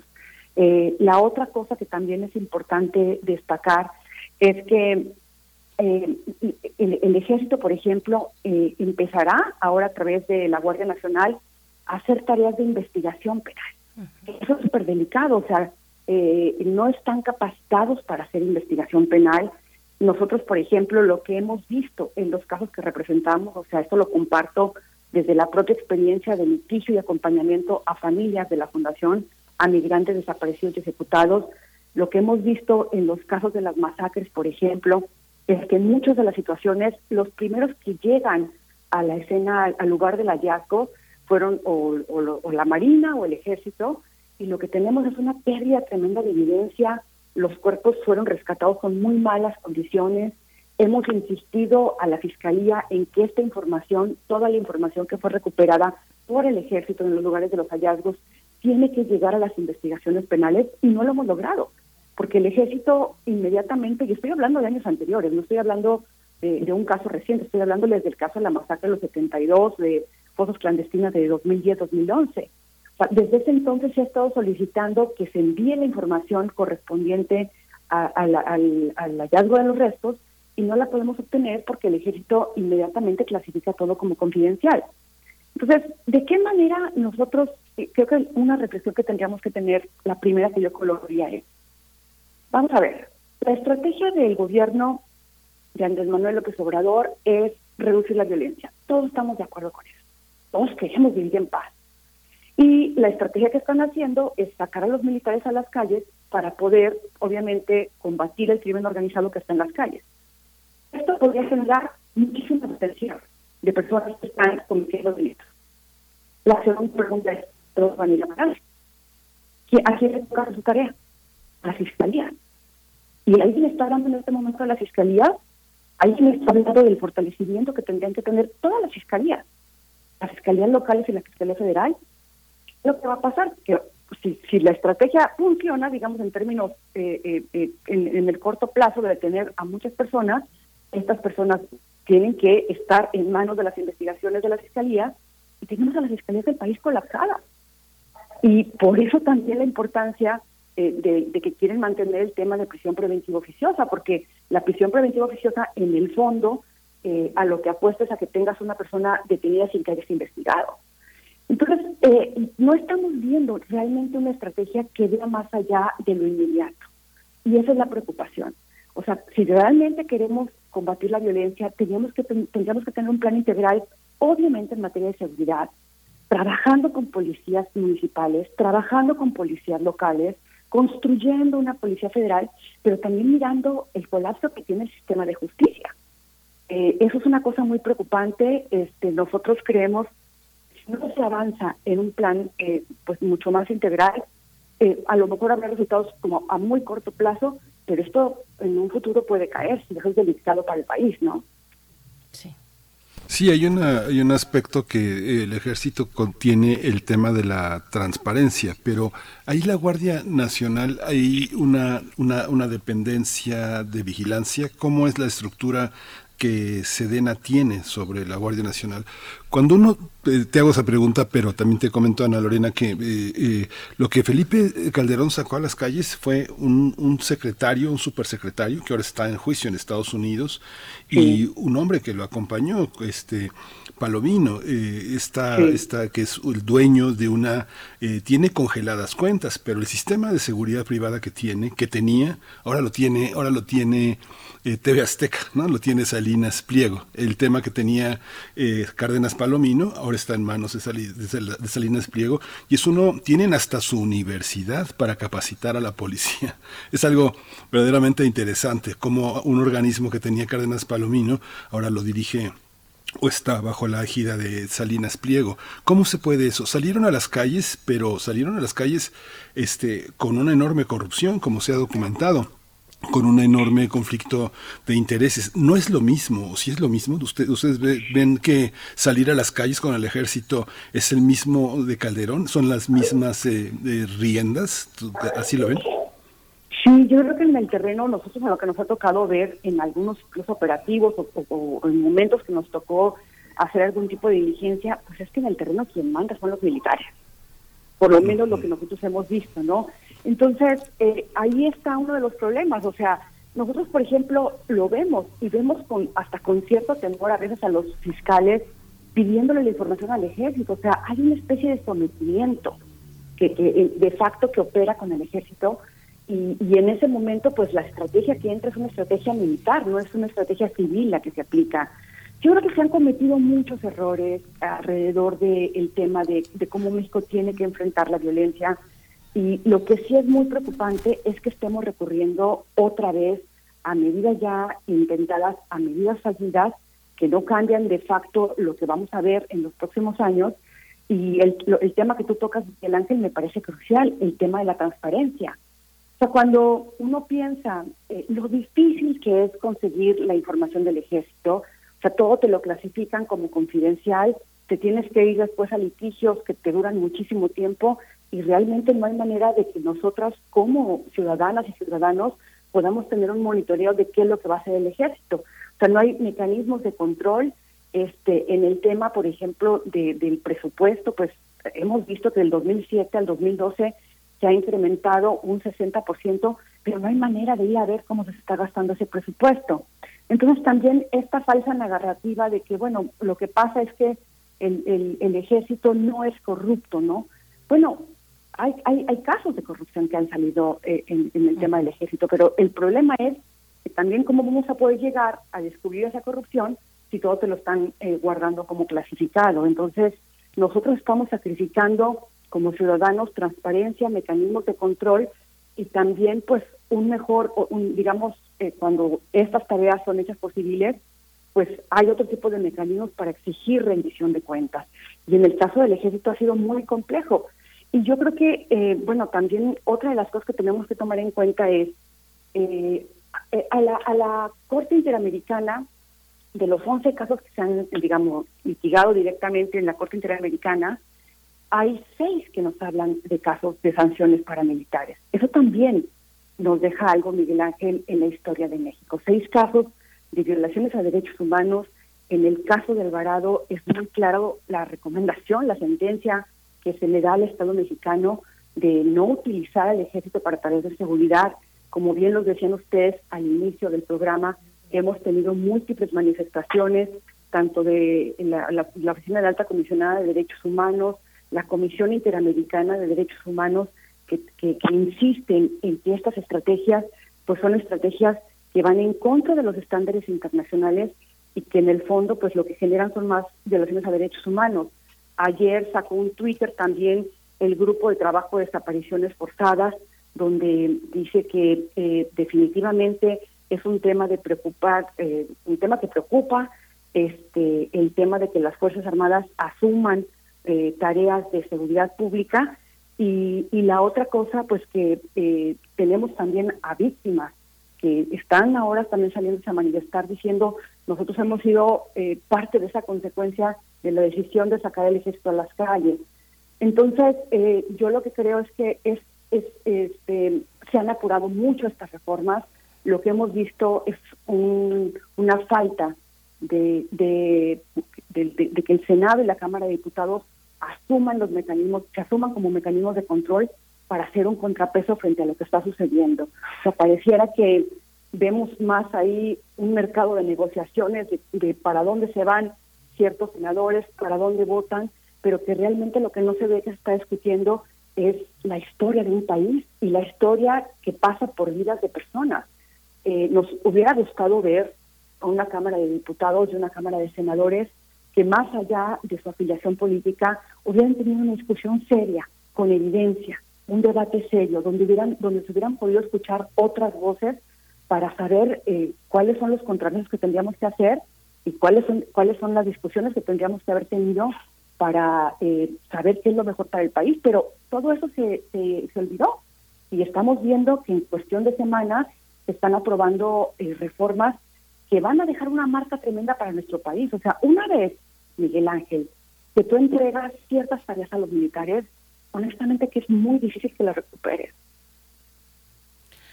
Ana Lorena Delgadillo, me voy a regresar a la cuestión de la corrupción. Ayer, fíjate que ayer estuvimos conversando aquí sobre el tema, eh, tuvimos eh, en distintos momentos, estuvo por acá Lorenzo Meyer, pero después también eh, lo hablamos desde otros, desde otros puntos de vista. hablábamos de la corrupción de los cuerpos de seguridad y era más o menos la idea de decir que no hay corporación incorruptible eh, y los que acompañan la presencia, esta idea y esta, eh, pues es, sí, esto que, que, se puede convertir en realidad ya eh, asentado como, como estará probablemente a partir de, de lo que se decide en el Senado, es los que acompañan la presencia del ejército dicen sí son corruptibles, el ejército se puede corromper, pero también se disciplina. Eh, el valor de la disciplina es el que hoy se necesita frente a la crisis de seguridad. Yo ahí agregaría tal vez eh, el, hecho de decir sí se disciplina, pero también eso no les quita la letalidad, siguen siendo altamente letales, como un ejército tiene que ser. ¿Cómo, cómo ves tú este conjunto de ideas, la, la disciplina en una corporación que se haga cargo de la seguridad pública, Ana Lorena? Bueno, evidentemente tú necesitas disciplina en, todas las tareas de seguridad, no solamente en el, tema militar. La requieres en todas las instituciones que, asumen tareas de seguridad. Eh, esto de que sí se disciplina, pues yo diría que si se disciplinara, tal vez no tendríamos estos seis casos ante la Corte Interamericana de Derechos Humanos y muchos otros abusos que sabemos que se están dando. O sea, nosotros recientemente, recientemente estuve con ustedes en el programa comentando un informe que hicimos de la militarización de la migración, donde hemos documentado una cantidad de situaciones eh, donde vidas de personas de las más vulneradas de la región han sido afectadas por una Guardia Nacional integrada principalmente por militares. Entonces, eso de que se disciplina, pues está mucho por verse, pero además la otra cosa es que pues muchas de esas acciones disciplinarias van a quedar en el foro militar, entonces tampoco tenemos una manera, Berenice, de saber cuáles van a ser las consecuencias a este tema de la disciplina. Yo creo que una de las cosas que es importante es que las instituciones militares definitivamente tienen menos mecanismos de contrapeso y de vigilancia y de rendición de cuentas, ¿no? Que los organismos de carácter civil. Entonces, eh, de alguna manera, eh, los gobiernos se aprovechan de esta opacidad bajo la cual operan eh, las fuerzas militares, pues para evitar una rendición de cuentas. Eh, y ahí también un poco se cruza con el tema de que, bueno, la, la, gente avala el ejército, ¿no? La gente tiene una buena impresión del ejército. Pues, bueno, lo que pasa es que, ¿cuál es tu opinión, por ejemplo, en lugares donde la policía local efectivamente está corrupta? Tú no has tenido la acción del ejército, entonces tampoco sabes lo que es la consecuencia de tener al ejército en tu territorio, este, por una parte. Y la segunda cosa es que eh, había esta o hay esta confianza tal vez porque no han estado en todo el territorio haciendo todas las funciones que ahora los están poniendo a hacer. Pero una vez que tú pones a los militares a realizar todas estas acciones, pues el resultado es que hay corrupción porque esto pasa con militares y no militares, pasa con el ser humano desafortunadamente. Te digo que yo creo que el problema ahí es que no tenemos cómo supervisarla, no vamos a tener acceso a esa información. Lo que pasa, Ana Lorena, es que son hipótesis, ¿no? Son hipótesis, digamos que tú dices, si es si ponemos esto, es posible que esto pase, digamos, son hipótesis, tampoco tampoco hay evidencias más más, allá de la condición humana. ¿Tú consideras cuáles cuáles policías en el país consideras o, o tienes evidencia que tienen más observaciones en materia de derechos humanos, en violación a los derechos humanos? ¿Y cuáles policías son las peores pagadas? ¿Cuáles son las más vulnerables vulnerables y vulneradas. Digo, Guanajuato tiene récord de policías asesinados. ¿Por qué? Porque en Zacatecas todos los cambios de mandos policiales han sido asesinados. Han ha habido mujeres al frente que formaban parte de de guardias eh, en comunidades muy amenazadas. Las asesinaron esta, esta condición de la policía, que son policías locales, que tienen sus familias viviendo en el mismo pueblo y que son, y que son condicionados a que sus familiares van a ser agredidos o violentados por la delincuencia organizada, ¿cómo se resuelve? Digamos que hay una parte en el que las policías locales pues tienen que ser personas de la localidad. Hay una parte que tiene, tiene esa consideración. ¿Cómo resolver esa parte? ¿Cuál es la situación desde el punto de vista que tú tienes, Lorena, de las policías policías locales? ¿Cómo funcionan? ¿Cuáles son las peores? ¿Cuáles son las más vulnerables? ¿Cuáles son las más corruptas? Bueno, eh, más que hipótesis, Miguel Ángel, de lo que estamos hablando es de evidencia que sí existe en, en general en la región. Y muchos de estos casos han estado documentados precisamente en controversias que se han dado, por ejemplo, ante la propia Comisión Interamericana de Derechos Humanos y la Corte Interamericana de Derechos Humanos. tomemos como, por ejemplo, ni más ni menos el caso Alvarado. O sea, hay evidencia, el caso Tlatlaya, de lo que ha pasado en el país cuando uno decide utilizar al ejército para estas tareas. Ahora, eh, la otra cosa, tiene razón Miguel Ángel, o sea, tenemos que aceptar que tenemos un problema con las policías municipales y tenemos que aceptar que tenemos un problema con las policías eh, a nivel local, digamos, de los estados, ¿no? Hay un problema, no tienen capacidades, no tienen formación, no tienen buenos sueldos, hay corrupción. Simplemente hablando también directamente de la experiencia que tiene la, la, Fundación en los casos que acompaña, pues nosotros lo que hemos encontrado en los casos, Miguel Ángel, por ejemplo, de las masacres, por lo menos la evidencia más fuerte que tenemos hasta el momento es que es la Policía Municipal de San Fernando la que tiene una colusión fuerte con el crimen organizado para que, este, eh, digamos, se dieran los secuestros y las desapariciones de inmigrantes. Pero por eso es necesario invertir en las policías. Justamente porque no han funcionado, porque no tenemos planes reales de prevención, no tenemos planes reales, o sea, con una visión de seguridad humana, eh, siempre pensamos también que el tema comunitario se resuelve con una policía y son muchos los factores que influyen para que uno pueda tener un tejido social sano en una comunidad, este, pero eso no lo hemos visto en práctica y por eso es necesario que realmente se empiece a invertir en ese tipo de policía. ¿Qué es lo que va a suceder ahora o qué es lo que está sucediendo? Eh, los recursos que están yendo o que deberían de ir a la formación de estas policías eh, locales y federales, perdón, locales estatales, pues están disminuyendo. Y entonces, ¿qué es lo que va a suceder? Pues claro, cualquier persona que, que esté al frente de una presidencia municipal o de un estado, lo que va a tener que hacer es llamar a la guardia porque tiene una policía que no pudo lograr consolidar porque ya no cuenta con esos fondos y entonces vamos a ver un incremento de la actuación de la Guardia Nacional. O sea, creo que sí es un riesgo grande el que estamos corriendo. Eh, yo creo que en este momento es importante eh, ver qué es lo que nos dice la historia de la intervención de militares en otros países donde ya está probado cuáles son las consecuencias que han tenido en temas de conflicto armado, en temas de graves violaciones a derechos humanos, y que son casos que también, la otra cosa hay que decirlo claramente, Miguel Ángel, difícilmente llegan a la justicia.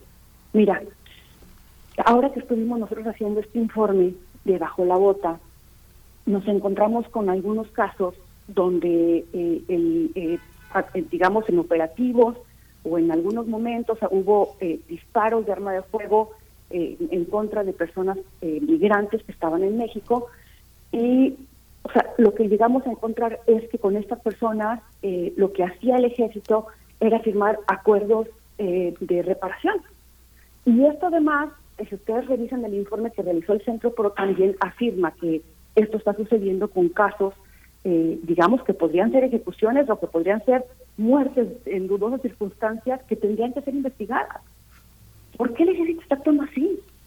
¿Por qué el ejército le urge hacer acuerdos de reparación y de alguna manera como quitarse a las víctimas de encima para que puedan llevar a cabo acciones de justicia frente a las autoridades como todas las víctimas en el país lo, lo están haciendo? Hay muchas cosas que se arreglan de alguna manera eh, justamente para evitar llegar a las instancias para que pueda haber una real rendición de cuentas. Entonces, lo que estamos sacrificando, Miguel Ángel, es mucho como país. Este, yo creo que todos aceptamos que estamos viviendo una grave violencia, todos aceptamos que se tienen que tomar medidas, pero la pregunta es si las medidas que han fracasado son las mismas que tendríamos que estar intentando, o si tendríamos que, justamente como yo lo decía al principio, Miguel Ángel, dime quién está hablando de la Fiscalía, dime quién está hablando del Poder Judicial, que además en este momento juega un papel fundamental en el país. En este momento se va a medir la real independencia que tiene el Poder Judicial, porque nosotros como defensores de derechos humanos eh, vemos claramente que se está violando la Constitución, que de esto no, hemos hablado el día de hoy, pero se está violando la Constitución, y si tuviéramos tribunales que actuaran de manera rápida y, y efectiva, pues no estaríamos tan preocupados, pero esto llegar a los tribunales va a tomar muchísimo tiempo, porque ¿cuántos casos tiene ya la Suprema Corte esperando a ser resueltos este, y permitiendo que siga avanzando la militarización? Entonces, hay que verlo como Estado mexicano, con todo lo que le corresponde a cada poder. El poder legislativo tiene que ser un contrapeso, no puede ser una ventanilla eh, de oficialidad de partes donde solamente recibe lo que el Ejecutivo quiere sin que tenga una discusión seria como representantes que son nuestros. Y el Poder Judicial tiene que también tener su papel de contrapeso frente a lo que está pasando, máximo si la Constitución se está violando. Pues Ana Lorena Delgadillo, eh, yo quería proponerte eso, un comentario de cierre con el papel de la Suprema Corte de Justicia en estas reformas que se están resolviendo y discutiendo en el Congreso. Ya nos das esa perspectiva, pues veremos lo que ocurre hoy en, en el Pleno de la Cámara de Senadores y bueno, estaremos como siempre atentos, atentas a, a lo que, al trabajo que realizan y también los comunicados que emiten desde la Fundación para la Justicia y el Estado Democrático de Derecho que diriges tú, Ana Lorena Delgadillo gracias por, por esta mañana. Muchísimas gracias y solamente para cerrar, importante también otro contrapeso que se nos cae la Comisión Nacional de los Derechos Humanos. Mm. O sea, cuando uno compara, eh, y, los invito a ver la página, el comunicado y la, la reflexión que hicieron cuando promovieron la acción de constitucionalidad con la Ley de Seguridad Interior y de ahora el comunicado que sacaron, hay una tremenda diferencia. Frente a esto, también hay cosas inspiradoras, está este este colectivo feminista eh, antimilitarista, que es un grupo de mujeres de, este, que están haciendo un montón de acciones en el espacio público y que también nos están mostrando otra mirada de la, de la militarización, la mirada donde, eh, eh, digamos, se denuncia que lo, lo, lo, militarista es patriarcal y también hay que tener pues eso bajo, bajo el juego cuando uno habla de que muchas de las víctimas que han sido tocadas por el militarismo pues somos o son mujeres y niñas, ¿no? Sí. Pues muchísimas gracias, Ana Lorena Telgadillo. La Comisión Nacional de Derechos Humanos de hace 30 años tiene muchas deudas. Muchos que han pasado por ahí han sido este con un conflicto enorme de intereses y finalmente bajando la guardia. Pero bueno, ya lo discutiremos en su momento. Muchísimas gracias por tu participación, Ana Lorena Delgadillo, directora de Fundación para la Justicia y el Estado Democrático de Derecho. Gracias. Gracias, siempre contenta de estar con ustedes y bueno, esperemos los resultados. Muchísimas gracias. gracias. hasta pronto. Ana Lorena Delgadillo, nosotros vamos a hacer una pausa musical, 8 con 35 minutos, a cargo de Louis, Louis Armstrong y Ella Fitzgerald, Dream a Little Dream of Me. No, no es cierto, nos vamos a ir con, con otro, con Tito Puente. Nos vamos a ir con Tito Puente, algo más movido, porque hay, hay que movernos en esta mañana de miércoles. Ran Can Can, esa es la canción.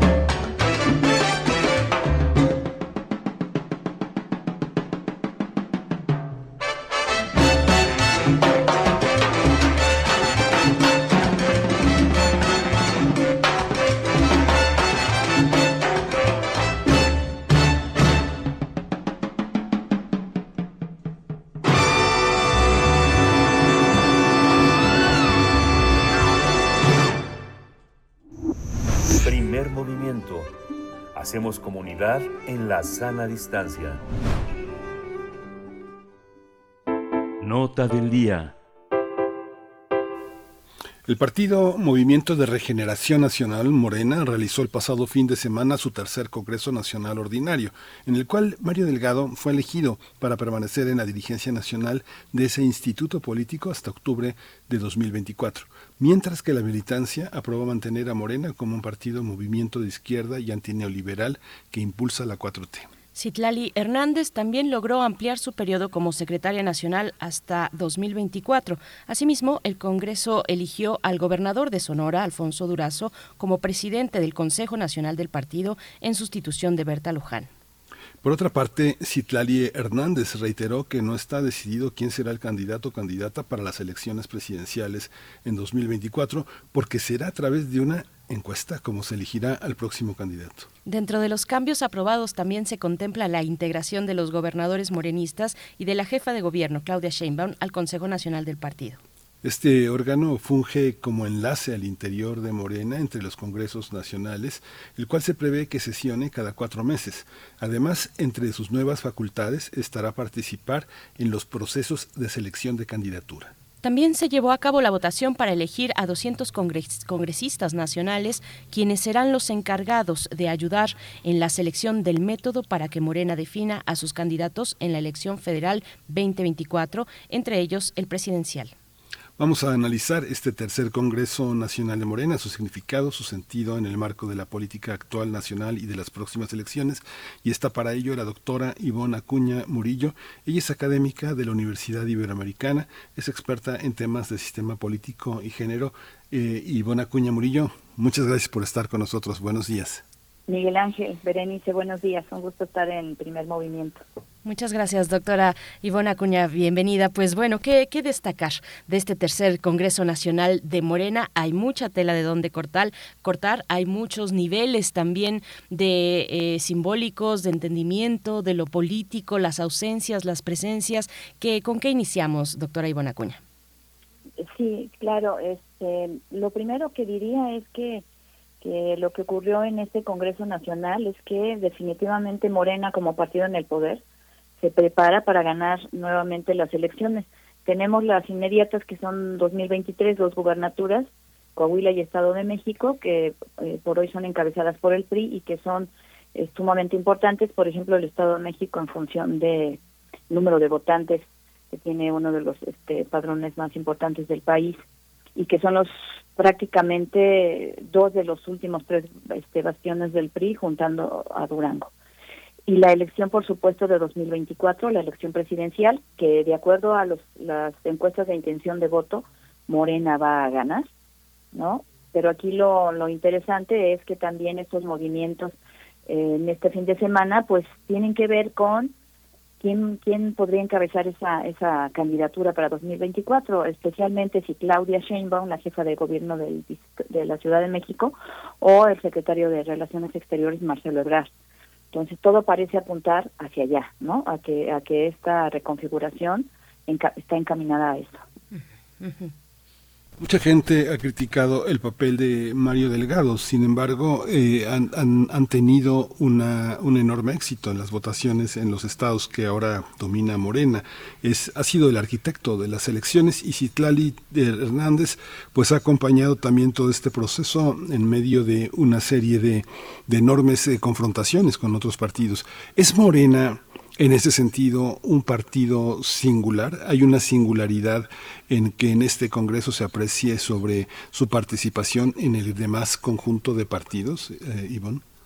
Eh, pues a mí me parece que más bien eh, sigue un, un patrón, es decir, más allá de ideologías de derecha, centro, izquierda, los partidos tienden a ser pragmáticos, especialmente cuando hay vienen cuando hay elecciones y a mí me parece que este Mario Delgado justamente ha jugado ese papel, ha desempeñado ese papel este, de este pragmatismo al llamar a candidatos de otros partidos, del PRI, del PAN, inclusive precisamente muy bien como como dice Miguel Ángel, llevándose severas críticas de la propia militancia morenista que ve este pues con cierta desilusión que se esté llamando a integrantes de otros partidos a, formar parte de, Morena cuando hay una militancia de mucho tiempo. Pero es esa, esa, esa cuestión pragmática. Me parece que lo que hace justo es un análisis costo-beneficio en términos electorales. Es lo que lo que ha estado ocurriendo y, y él mismo y Citlali dicen que bueno que se quedan para no causar revuelo al interior del partido. De cierto modo yo les daría la razón porque el, el, anterior proceso de selección de la, del comité ejecutivo de la presidencia del partido fue bastante caótico. Este Jacob Polevsky, la resistencia de Polevsky para irse, este los, los el, el equipo de Brad, del mismo Monreal, este etcétera, buscando quedarse con la presidencia hasta que bueno pues finalmente quedó Mario Delgado. En ese sentido yo le daría la razón en, en cuanto a que hay que concentrarse en lo que viene en lugar de iniciar un proceso de desgaste al interior para cambiar a la, dirigencia del partido en estos momentos. Pero me parece que en ese sentido no es singular en Morena, sino eh, como del libro diría, ¿no? Sigue estas líneas pragmáticas para ganar elecciones. Doctora, ¿cómo, cómo lees que, que, las candidaturas salgan a través de las encuestas? ¿Es afortunado o no ese mecanismo que ha decidido emplear Morena para, para ello, para, para sacar sus candidaturas, eh, importantes candidaturas por delante? Hay, eh, bueno, hay, hay voces críticas, por supuesto, respecto a las encuestas. Hay otras que tal vez a primera vista pareciera un mecanismo democrático, participativo, pero ¿cómo, cómo leerlo, eh, doctora Acuña? Eh, sí, Berenice, este, efectivamente es un método que ha sido ya cuestionado al interior del partido, no en general, no porque las encuestas efectivamente no puedan ser un método democrático, uh -huh. que lo son, pero hay que cuidar la metodología, quién la aplica, dónde, cómo, este, y, y que tendría que ser algo muy, muy profesional, me parece a mí. Y efectivamente hay voces críticas, el mismo senador Ricardo Monreal, que no es corcholata, pero sí aspirante a la presidencia, pues ha dicho que es un que la forma en que se aplique es un método no democrático. Es, ha sido uno de los voces más fuertes en cuestionar este método. Pero pareciera que no hay vuelta atrás porque justamente ahora queda como ratificado en los estatutos que sería como el método digamos este idóneo para elegir estas candidaturas. Y pero veremos esperemos que en el caso de la candidatura a la, la presidencia pues sea muy transparente le conviene al partido, le conviene a quien a quien encabece esa candidatura en función de términos de legitimidad, en función de legitimidad, ¿no? Uh, Ivonne, hay una, hay una parte que tiene que ver con ya, la salida de Berta Luján de la, uh, de, las, de la autoridad del partido, eh, la salida también de Ricardo Monreal, todo este mensaje que ha enviado deslindándose ya de las prácticas de Morena y de un, una queja de maltrato. ¿no? Y sin embargo, a pesar de todo, este reconocimiento de la enorme popularidad que tiene López Obrador y el arrastre de Morena, ¿cómo observas? Digamos, esas son dos piezas muy importantes porque, importantes porque Berta Luján no, so, no es una cuestión personal, representa toda una corriente y tal vez es una de las figuras de mayor confianza del presidente, era su supersecretaria anticorrupción, ¿no? Cuando empezó y desde 2006, ¿no? Eh, claro, y, y, y, bueno, de esta ala que se ha llamado de los puros. Este, también, eh, pues a mí lo que me, me llama, me, me, por supuesto, es parte de, ciertos cuestionamientos que al final eh, no logran minar la legitimidad. En primer lugar, efectivamente, el, presidente de la República, Andrés Manuel López Obrador, eh, pero en cuanto a Morena, digamos que, que entran dentro de ese este el patrón que hemos estado observando es un ellos mismos ellas mismas se llaman partido movimiento y, y, entraña todas esas dificultades corrientes acuerdos desacuerdos y por supuesto que se esperaba que este proceso y creo que apenas este, estamos viendo una parte iba a significar incluso rupturas conflictos al interior porque pues estamos hablando de eh, corrientes que también otra vez eso no hace diferente a Morena de otros partidos, existen dentro de todos los partidos y que necesariamente se iban a enfrentar porque estamos hablando de ejercicio del poder, de cuotas, de recursos y este, de puestos, ¿no? Que están en juego y por supuesto que, que eh, tiene que haber conflictos y tiene que haber diferencias y, y, y deslindes y salidas. Eh, en el caso, este, pues de Luján llama la atención efectivamente en términos de legitimidad. En el caso de Monreal, pues yo diría que ahí hay pues otra otra lectura, porque también Ricardo Monreal ha estado haciendo movimientos que han sido considerados como traiciones, por ejemplo, lo de la, candidata de la delegación Cuauhtémoc del PAN, ¿no? Santa Cuevas, que se, se asume muy cercana a él y que él ahí intervino a la, este, con su influencia para que ella quedara. Entonces ahí hay esa otra lectura, es decir, también este Monreal ya se ha convertido en un elemento, digamos, ya tan, no, no muy querido este, dentro de Morena y, se rumora inclusive que, estuviera preparando su salida y que pudiera obtener la candidatura de otro partido, que le daría otros beneficios probablemente, no sé, él es un político, digamos, muy inteligente y con mucha experiencia, él estará haciendo sus sus, sus este, ensayos costo-beneficio, pero eh, definitivamente no, no importa el partido por el que fuera, no va a ganar, ¿verdad? Todo parece indicar, como yo decía, pues que va a ganar Morena con el candidato o candidata que vaya. y, y, eso es lo que estamos observando.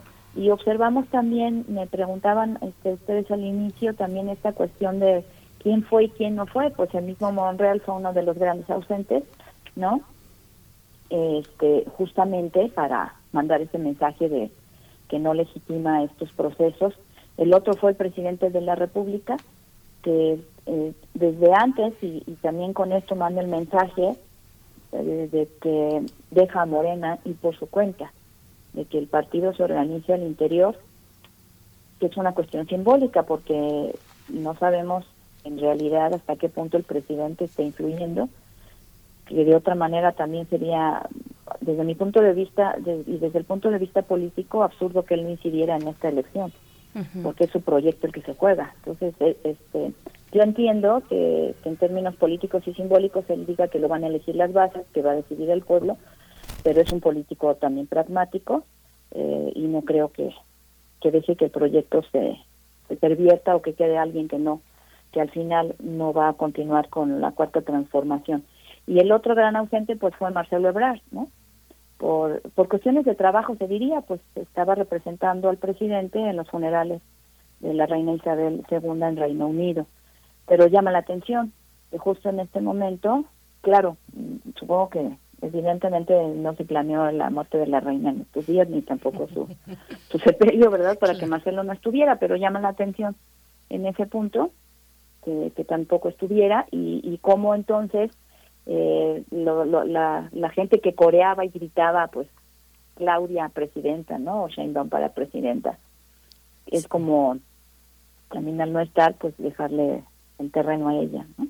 Sí, coincidió este Congreso Nacional de Morena que ya estaba agendado y sobre el cual hay, eh, pues eh, eh, sí, hay posturas que dicen, pues no, de hecho no debió instalarse este Congreso Nacional. Primero se, se tuvieron que atender las impugnaciones que son muchas ante el Tribunal Electoral y ante la Comisión Nacional de Honestidad y Justicia de mismo Morena para limpiar la totalidad de las asambleas distritales del pasado de finales de julio, del 30 y 31 de julio, es lo que dicen voces críticas, eh, como la de John Ackerman, por ejemplo, pero coincidió este Congreso, este tercer Congreso, con el último día de los funerales y el día tal vez más significativo, la despedida y, el último día después de 10, 11 días de funerales de la reina Isabel II, pues coincidió con este fin de semana y la agenda del Congreso Nacional de Morena. Eh, y entre los que fueron y los que no, bueno, los que fueron no a todos les fue igual de bien, como a la doctora, a, la doctora Claudia Sheinbaum, la jefa de gobierno, que sí tuvo sus, sus vivas y sus vítores, parecía que, que iba carga, eh, estaba la cargada ahí apoyando a, la jefa de gobierno, no le fue igualmente bien al secretario de gobernación, por ejemplo, pero, pero quisiera preguntar, eh, doctora Ivona Acuña, sobre los nombramientos, algunos importantes, por ejemplo, el del gobernador de Sonora, Alfonso Durazo, ahora entonces presidente del Consejo Consejo Nacional del Partido. Eh, ya hablamos de la cuestión de Berta Luján, pero me gustaría que, nos comentara sobre, sobre si ves compatible o no que gobernadores y o gobernadoras, en su caso, eh, pues tengan cargos importantes en el partido. ¿Cómo, cómo ves esta, esta conjunción de actividades partidistas con las que formalmente les corresponden a los gobernadores? En el caso de Sonora, eh, para, para poner ese ejemplo, pues muy, muy, muy importante, ¿no? De los más relevantes. Claro, pues es un, una, un movimiento evidentemente político en cuanto a darle juego a los gobernadores en esta elección.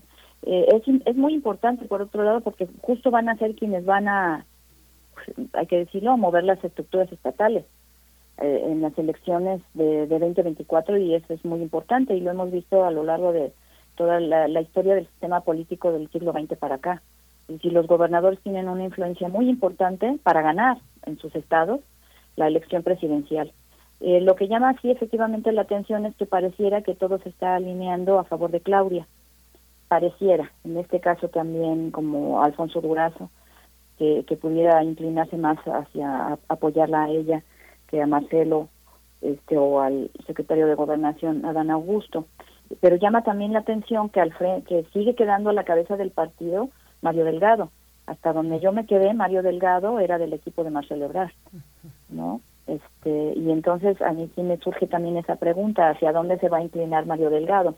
Porque otra vez estamos hablando de un personaje pragmático que justamente ha manejado así todos los, los procesos, últimos procesos electorales y entonces habría que ver, ¿no? Hacia dónde, hacia dónde se van a mover. Pero todo parece estarse sí alineando a favor de, de Claudia Sheinbaum, veremos. Si, si su preferencia este, en términos presidenciales se sostiene o no. Y en ese proceso, eh, Morena, ¿en qué estados piensas de los que no tiene, de los que tiene oportunidad de conquistar el norte del país, por ejemplo? ¿Qué estados son, son de Morena? ¿Qué estados tienen un liderazgo que va más allá de las cúpulas eh, administrativas partidistas en Morena? ¿Hay liderazgos importantes en el interior del país? Eh, bueno, está, el, decíamos ahorita precisamente en Sonora, ¿no? Con el, con Durazo, está Baja California, que gobernado ahora este, por una mujer. Eh, y lo que vimos en las últimas elecciones es que hubo un cambio en, en, la, en la preferencia de los votantes en torno a la izquierda, cuando también este, sabíamos que en estos estados la preferencia era más hacia la derecha. Y entonces hubo un cambio, veremos si se sostiene. Eh, esos son los estados que, que se me ocurre ahora, este Miguel Ángel. Pues eh, doctora Ivona Acuña Murillo, gracias por pues por esta por esta revisión, por este balance, este análisis de lo ocurrido el fin de semana eh, en eh, pues en este Congreso Nacional, tercer Congreso Nacional de Morena. Veremos cómo avanza, veremos también si quienes eh, son críticos dentro del partido a este pues a los resultados de este Congreso y al Congreso mismo, eh, pues si avanzan o no. Pareciera que no, parece que todo está ahí muy muy alineado, pero pero bueno iremos viendo cómo cómo, avanza eh, pues la conformación eh, de cara a la conformación del partido, de, de, sus cúpulas, de cara a los procesos electorales que tenemos en puerta el próximo año y en 2024. Muchas gracias, doctora Ivona Acuña, por esta, por esta mañana, académica de la Universidad Iberoamericana, experta en sistema político y género. Gracias y hasta pronto. Berenice Miguel Ángel, eh, un gusto y un saludo al auditorio. Hasta Muchas pronto. gracias. Vamos a cerrar esta hora con música. Vamos a escuchar Dream a Little Dream of Me de Louis Armstrong y Ella Fitzgerald.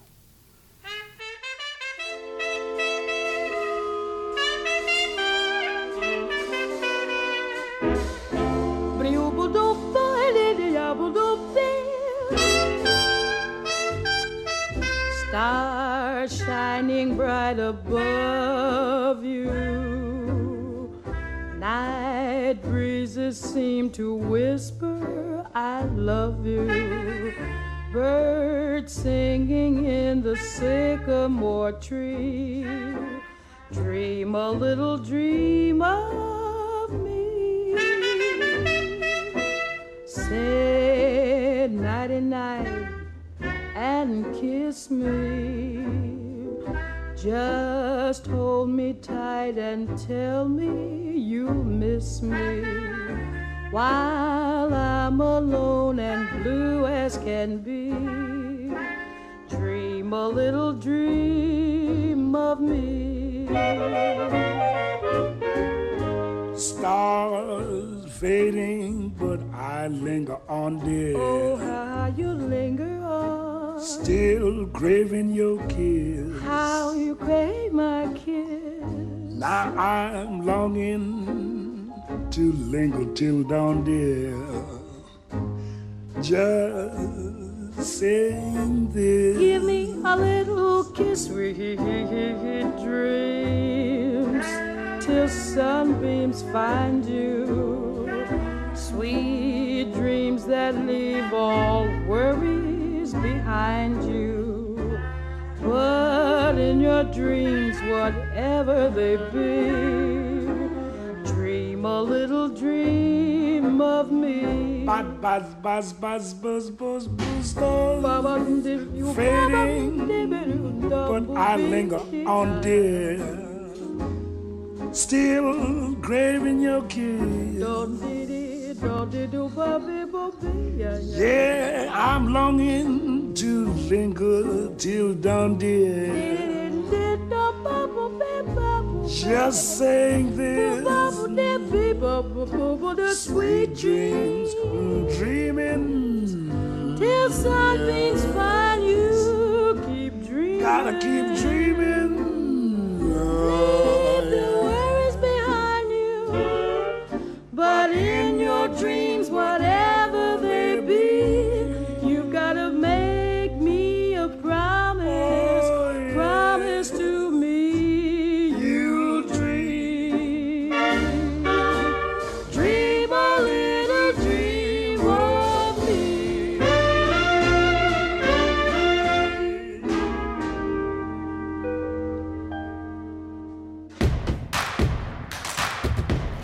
Encuentra la música de primer movimiento día a día en el Spotify de Radio UNAM y agréganos a tus favoritos.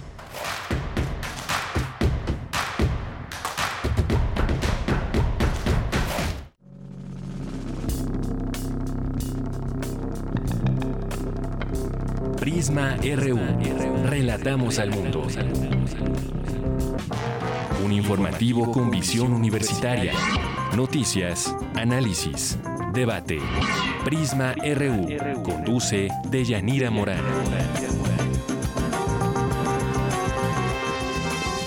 Te invitamos a escucharnos de lunes a viernes, de 1 a 3 de la tarde. 96.1 de FM. Radio UNAM. Experiencia sonora.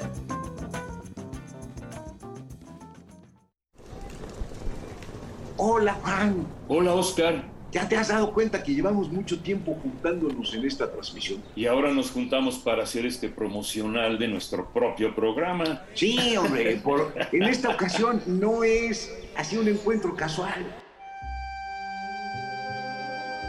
Las Esquinas del Azar, todos los martes a las 10 a.m. y retransmisión los sábados a las 4 p.m. por el 96.1 de FM. Radio UNAM, Experiencia Sonora. Habla Alejandro Moreno, presidente nacional del PRI. Porque violar la constitución es traicionar a la patria, abandonar al pueblo cuando más necesita de su gobierno. Es traicionar a la patria, abandonar a las mujeres, es traicionar a la patria, abandonar a los periodistas y a los niños, es traicionar a la patria. Están moralmente derrotados. PRI. Dijeron que el video mataría a la estrella de radio. Pero no fue así. Tenemos casi 23.000 audios disponibles en nuestro podcast. Conoce nuestras series, radioteatros, barras, adaptaciones y otras joyas radiofónicas del pasado en www.radiopodcast.unam.mx. Disfruta a toda hora Radio UNAM. Experiencia sonora.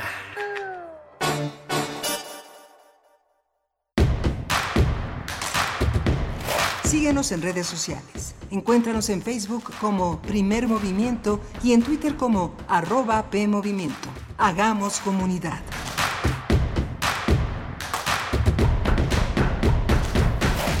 Ya estamos de vuelta en primer movimiento. Muy buenos días, 9 con 2 minutos de la mañana de este miércoles 21 de septiembre de 2022. Les saludamos todo el equipo en cabina. Rodrigo Aguilar en la producción ejecutiva, Violeta Berber en la asistencia de producción, Jesús Silva en los controles técnicos, Antonio Quijano también, eh, nuestro jefe de noticias, Tamara Quiroz a sana distancia en redes sociales. Varios comentarios que nos llegaron, bueno, con esta eh, nota que acabamos de tener, de conversar con la doctora Ivona Acuña Murillo sobre Morena y su tercer Congreso Nacional. Y bueno, en la voz, por supuesto, y en los comentarios y en las reflexiones, Miguel Ángel Quemain, y en unos momentos más en la poesía necesaria también. ¿Cómo estás, Miguel Ángel? Hola, Berenice. Buenos días a todos nuestros eh, radioescuchas, a, nuestros, eh, eh, a nuestra gran comunidad universitaria que Muchos no participan, muchos participan silenciosamente con su, con su escucha generosa y crítica. Y bueno, tuvimos una, una hora muy interesante con dos temas fundamentales para la discusión nacional, el tema de Morena y su configuración como partido, sus particularidades, sus originalidades, su influencia, su manera de construir una, un mundo un mundo electoral que tiene muchas muchas aristas, muchas eh, que tendrá muchas sorpresas con figuras que van van por su propio rumbo, por su propio camino, que este que seguramente serán una una renovación para el partido. Yo creo que cerca del 24 mucha disidencia, muchas muchos caminos que correrán por su propia por su propio camino van a presentarse y bueno, el tema de que hoy se discute en el Senado, la incorporación de la Guardia Nacional a las tareas de de, seguridad y de dependencia de la Sedena, junto con la permanencia del ejército durante más tiempo en, en las calles. Bueno, son temas que son, son importantes y que usted puede seguir en nuestro podcast, eh, podcast.unam.mx, donde va a encontrar, se va a encontrar con muchas cosas. Es difícil seguir un programa de tres horas a lo largo de la, de la semana, pero ahí está para todos.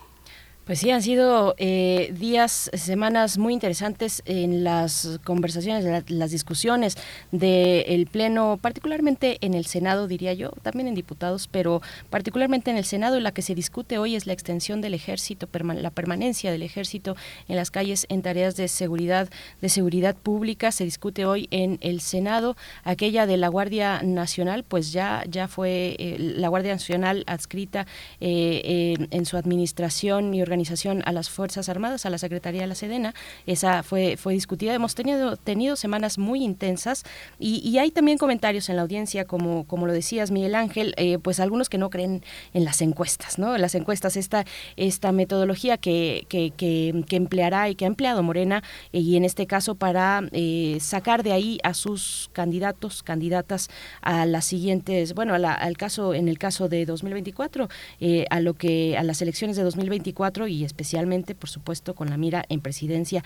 Pero dice por acá Daniel Manzano, digamos que más de lo mismo, la manipulación y la demagogia campean como buenos jinetes del apocalipsis político y sí, es Morena singularmente priista, perredista y hasta panista, dice Daniel Manzano, desde la cabeza hasta los pies. De ahí mm, que no hay duda, nace el primor y las encuestas son mentira, nos dice Daniel Manzano. Rosario Durán Martínez también en redes sociales dice, por mi parte que se desgarren Así demuestran sus intenciones, cada quien para su santo. No desean ayudar a los ciudadanos, solo que van a obtener, solo lo que van a obtener eh, de ellos. Bueno, gracias Rosario Durán. Y bueno, R. Guillermo nos dice los grupos de derecha extrema en el mundo usan las ONGs buena ondita mm, como derechos humanos para fines políticos. Algunos de los comentarios que nos llegan a nuestras redes sociales, eh, pues sí, con temas mm, donde todos tenemos que participar, por supuesto, temas muy importantes el caso de la seguridad pública y las Fuerzas Armadas en nuestro país, Miguel Ángel, pero por delante tenemos una hora todavía muy interesante, muy interesante esta propuesta que viene para la mesa del día, Miguel Ángel. Sí, vamos a tener también la presencia de Plinio Sosa en la, en la, en la química, el, eh, el, acetileno como parte de, las, eh, de los elementos importantes en la transformación de los objetos, que ha sido el tema que ha elegido el doctor Plinio Sosa para cerrar esta, esta emisión. Y sí, por supuesto, una, una, una mesa, una mesa del día eh, que también tiene muchos, muchos aspectos que, bueno, que van a ser interesantes de, eh, de, integrar. Sí, estaremos con Andrea Martínez Crowther, eh, que aborda el tema del Alzheimer a través de una película que se llama Observar las aves, una película que, bueno, llegó a las manos de esta eh, cineasta México-canadiense, Andrea Martínez. Estaremos con ella en, en unos momentos más. Y digo llegó a las manos porque no fue su, su iniciativa, no fue inicialmente pensada y planeada este trabajo cinematográfico por ella, sino por una persona, una escritora, una escritora que, que, que, tenía y, tuvo, bueno, eh, ya eh, fallecida, pero un diagnóstico de Alzheimer y decidió grabar sus últimos, su, su proceso, su proceso con esta enfermedad a cuestas. Así es que, bueno, observar las aves es la propuesta mm, cinematográfica para esta mañana en la mesa del día. Nos vamos con la poesía necesaria, Miguel Ángel. Vamos a la poesía. Es hora de poesía necesaria. Hoy la poesía necesaria está dedicada a este gran poeta eh, Juan Hernández Ramírez, que vive en Veracruz. Él nació en 1951 y es uno de los poetas más fructíferos y admirados en la, en la lengua náhuatl. Es originario de Coatlán, en Veracruz. El escrito Aguat Iván Citlalimej, eh, Encinos y Estrellas, eh, Siete Flor y Piedra Incendiada. Este poema que voy a leer, Enredadera, aparece en la antología El El Ot Manantial de Estrellas, que hizo Martín Rodríguez Arellano eh, y que publicó en una asociación civil muy, muy modesta que se llama Pluralidad Indígena. Lo voy a acompañar con... Este, este poema se, ha publicado en el número de septiembre de Hojarasca, este gran suplemento que hace Hermann Bellinghausen desde hace ya muchos años y que forma parte de los suplementos del diario La Jornada.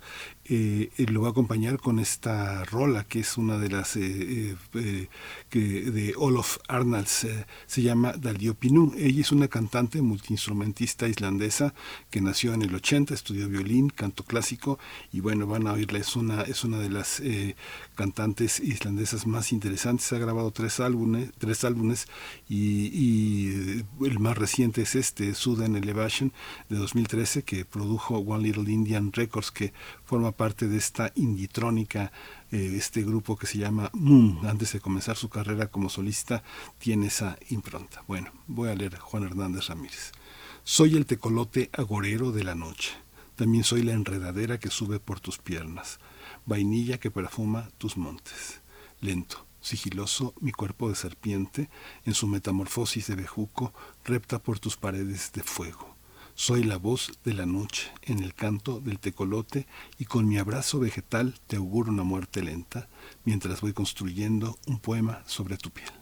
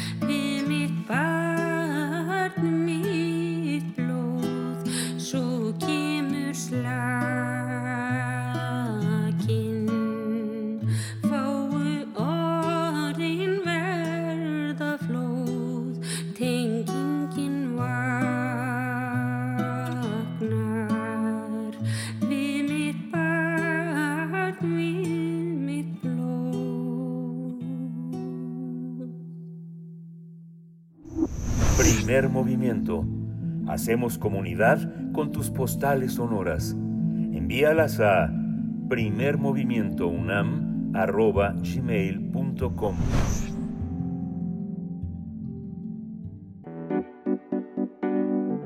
La mesa del día.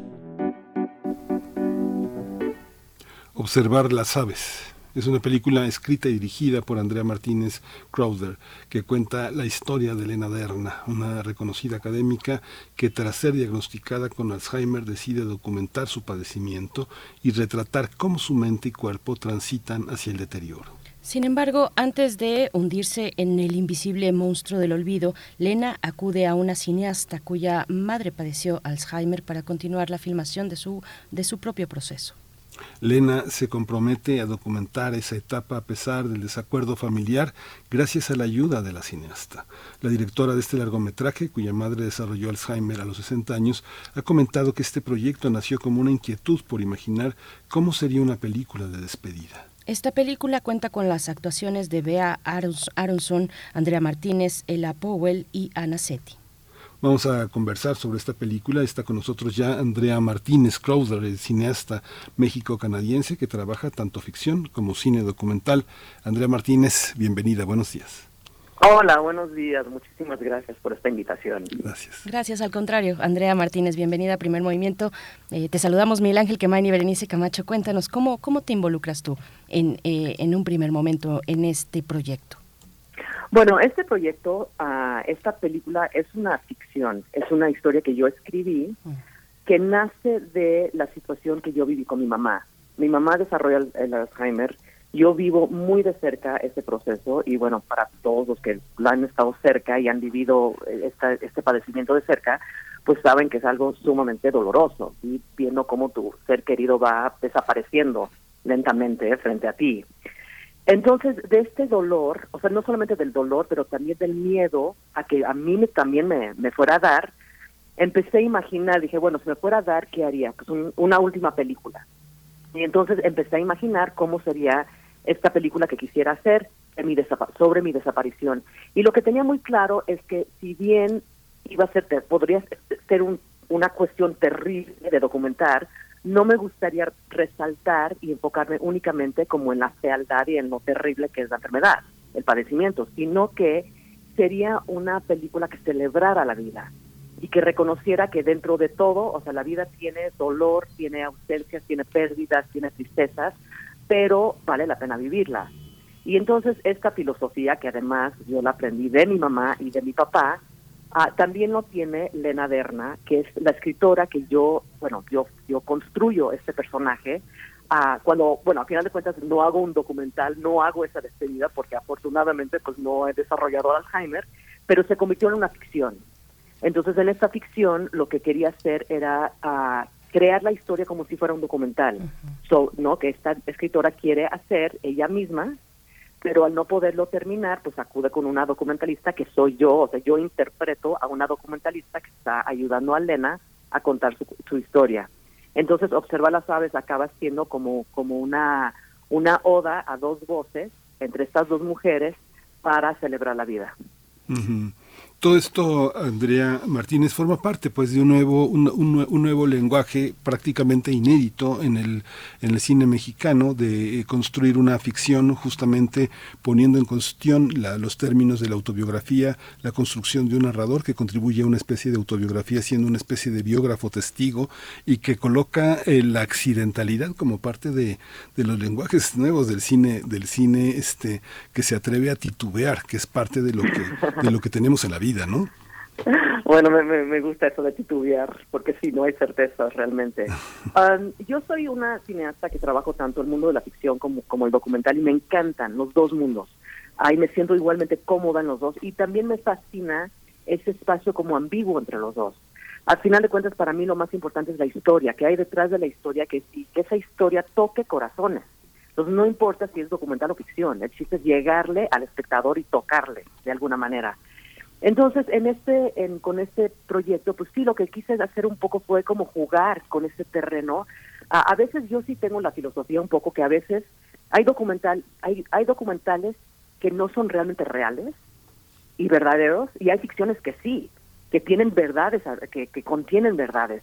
Y creo que tiene que ver con la honestidad con la que se cuenta y este proyecto, todos los que nos involucramos, desde Bea Aronson, que hace un trabajo tan espectacular como Lena Derna, o sea, también que la gente piensa que es un documental. Pero bueno, ven a Bea hoy en día y está increíble Bea. Lo que pasa es que hizo una actuación sobresaliente. Ah, entonces Bea, que se involucró como actriz, Angélica Ramírez y Eliano Oropesa, que son las productoras, toda la gente, los actores, todo el crew, se comprometió con un proyecto que quería hablar desde, desde el corazón de algo muy rudo, muy crudo, pero a la vez que todos estábamos de acuerdo que queríamos, así como Lena Derna en la ficción quiere crear belleza de algo terrible, pues eso es lo que pretendemos hacer con la película, es encontrar dentro de esto, en lo terrible que puede ser el Alzheimer, crear algo bello. Andrea, bueno, yo misma me quedé con, con, la idea de que estaba viendo un documental. Sabía que era una película, pero, pero entonces empezaba a pensar eh, eh, en, en, qué punto, en qué punto estaba viendo efectivamente la historia ah, real de una mujer, eh, de, de, Elena, que que pues eh, que estaba eh, decidiendo estaba haciendo esta esta decisión crucial importante para, para tener una propia memoria en un proceso de desgaste. Eh, yo no sabía muy bien en qué en qué en qué es lo que estaba presenciando si si una ficción o un documental. Me decanté por el documental de verdad que está logrado de una de una manera maravillosa Andrea. ¿qué, ¿qué, decisiones para ti fueron complicadas de, de, de tomar de asumir al momento de mostrar la degradación de la salud de una persona con Alzheimer, hasta qué punto, hasta qué punto mostrarla. Eh, me parece que hay ahí un trabajo además muy delicado, siendo ficción aún así, eh, un trabajo muy delicado. uno de nuevo se va con esa, con esa idea de que, de que está viendo un documental y que es efectivamente la historia real de Elena. Bueno, yo como, como viví el proceso tan de cerca de mi mamá, muchas de las escenas, yo diría que más de la mitad, vienen directamente de mis vivencias con mi madre. O sea, todos los, arrebatos cuando se enoja, porque además mi mamá fue la persona más amorosa, más gentil, no era grosera, y el Alzheimer pues la fue transformando, así de que así decía groserías y se enojaba conmigo, y, y entonces todo eso, o sea, todo ese dolor, ese dolor que yo sentí, lo que hice fue como tratar de, o sea, transformarlo en, un, en una historia de ficción. Pero las, las escenas vienen muy de, la experiencia propia que yo tengo. Que además soy una cineasta que trabajo muy desde, lo muy personal y lo muy íntimo. Mi última película trató de mi, de mi padre, fue un documental, pero sí viene de, un, de un lugar muy íntimo. Entonces, ¿qué, ¿qué, poner y qué no poner? Nunca me lo cuestioné, así de que, ay, debería de, mostrar esto. No, más bien era como hablar de ese dolor que yo sentía, compartir un poco pero a través de una ficción. Entonces, yo creo que no es tanto la pregunta qué debería demostrar, sino que qué con, con honestidad, con el corazón abierto y un poco como desnudando, desnudándome yo, desnudándome se vea en la actuación, metafóricamente, a que, o sea, realmente es como revelarse, exponerse un poco, poner, hacerse vulnerable. O sea, creo que soy alguien que no teme mostrar su vulnerabilidad y su fragilidad. Y, y Lena tampoco. Entonces, sí fue difícil, o sea, fue difícil, el rodaje fue difícil porque además fue un tema obviamente tan cercano que a todo el crew nos afectaba, o sea, todo era un crew muy pequeño, estábamos filmando en San Miguel de Allende y a todos nos llegó a afectar, o sea, en un momento dado así todo el crew empezó a llorar en una en una escena, porque sí nos llegó a afectar, porque fue tan fuerte, tan honesto, tan crudo lo que estábamos viviendo que que sí nos, nos tocó a nosotros que estábamos haciendo la película.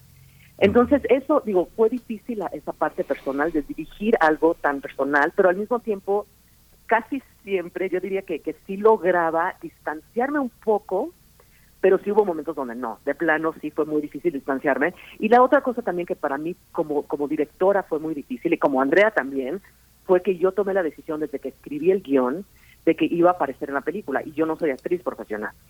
Entonces, esa decisión de exponerme, de ponerme del otro lado de la cámara, también fue algo que me costó trabajo, o sea, no fue nada fácil para mí, pero al mismo tiempo sabía que lo tenía que hacer. Desde que lo escribí, lo supe, dije, no puede interpretar ese papel nadie más que yo.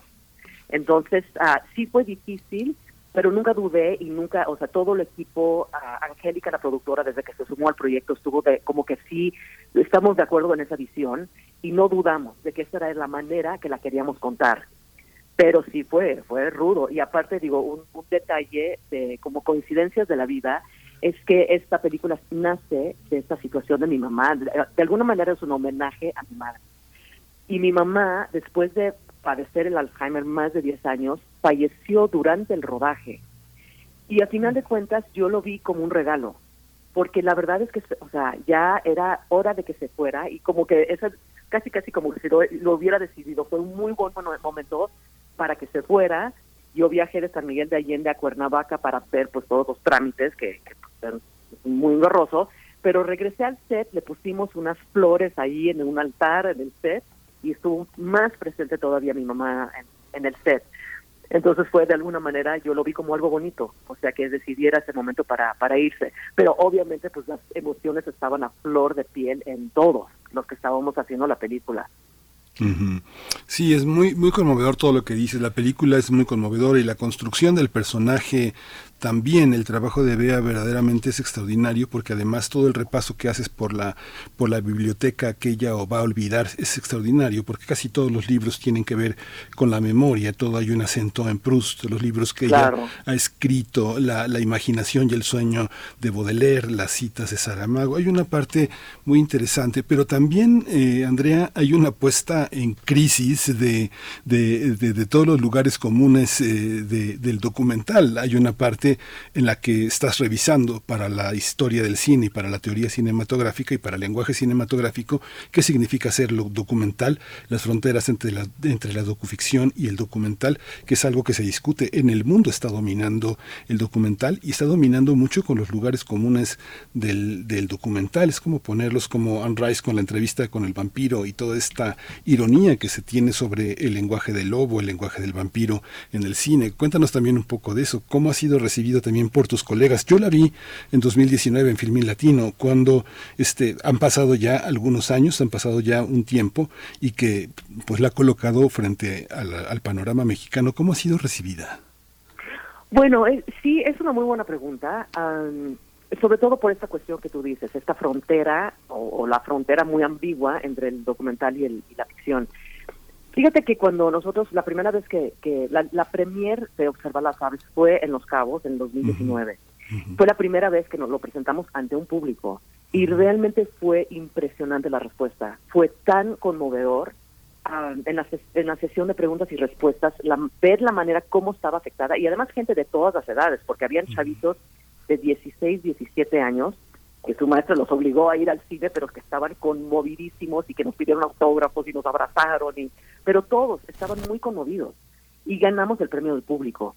Y, en esa sesión de preguntas y respuestas, como que nunca hubo, o sea, como que no se preocuparon de que si fuera documental o ficción, simplemente se dejaron llevar por la historia de Elena y se dejaron conmover. Y eso para mí es el objetivo, es el cine que yo quiero hacer, es llegar al corazón de la gente contar una historia que, que, te, que sumerjas en la historia y que te dejes llevar y que te toque. Pero después de Los Cabos sí hubo como una pausa. O sea, sí siento curiosamente que como dentro del mundo de la crítica y de, los, de los festivales, no circulamos tanto. Y creo que tiene que ver con esto, que de, que de repente la gente se fue con la cinta de que era un documental. Pero por eso también es tan importante para nosotros. Anoche tuvimos la, la premier y pues digo, nuevamente vimos que la, la película funciona y que la gente se conmueve y se queda contando, que los deja pensando y que agradecen además la película, que sienten que es una película como necesaria. Yo diría más en tiempos de, de pandemia, que, que, digo, este toca el tema del Alzheimer, pero también toca el tema de la pérdida en general, o sea, la, vida, o sea, el, dolor que hay en la vida, la pérdida que hay en la vida, y pues muchas personas perdieron a gente querida. Entonces, creo que sí es una película que, que va a llegar a tocar muchos corazones y por eso este estreno que tenemos mañana es tan importante, porque es como un segundo aire, un segundo vuelo de estas aves para que puede llegar a tocar más corazones. Y habla, y habla del amor y habla también de la interesa muy, pues eh, de una manera muy asombrosa en, en Elena. Eh, Andrea, bueno, ya nos contarás eh, las, las maneras en las que nos podemos acercar, cuáles serán las proyecciones en puerta, pero eh, a mí me, me, me, gustaría plantearte esta ambivalencia que yo veo. Hace un momento nos comentabas, bueno, yo me abro con esta película, abro un episodio muy íntimo y muy, eh, pues muy delicado, como es precisamente el que nos, el que nos cuentas de tu propia historia, Andrea, eh, te abres en esta, en esta película, pero al mismo tiempo tu personaje es reacio a contarnos qué está pasando. Aunque Elena le dice una y otra vez, le pregunta varias veces, muy respetuosa y muy en su lugar, eh, pues, ¿qué pasó con tu madre? Eh, ¿Cómo era tu madre? ¿Tú te parecías o te pareces a tu madre? Y tú no le cuentas nada, ¿no? Está esta, claro. este ejemplo de las joyas, ¿no? Solamente utilizar unos anillos que eran, que eran de tu madre y, y no aretes ni otro tipo de adornos. Eh, en fin, se va, se va tejiendo también ese misterio ahí contigo, con el personaje. Cuéntanos cómo fue, cómo fue eh, pues escribirte a ti misma, eh, qué posibilidades de reinventarte eh, en un personaje tuviste con, con esta con esta película, Andrea. Bueno, sí, o sea, a final de cuentas, mi personaje es una construcción también. O sea, no soy yo. Se parece mucho a mí en el sentido que es una mujer que hace documentales, que, cuya madre tuvo Alzheimer, y sea, sí hay muchas cosas muy parecidas pero a final de cuentas no soy yo, es una construcción que yo hice y es una construcción dramática. Y lo primero que uno, o sea, aprende, al contar una historia, lo primero que necesitamos para contar un, una historia es un conflicto dramático. Vea, rea, perdón, Lena, realmente, o sea, no tiene un conflicto, tiene un padecimiento, pero su, su filosofía ante la vida es acepta lo que le está pasando con todo y su dolor. Entonces no hay un conflicto realmente.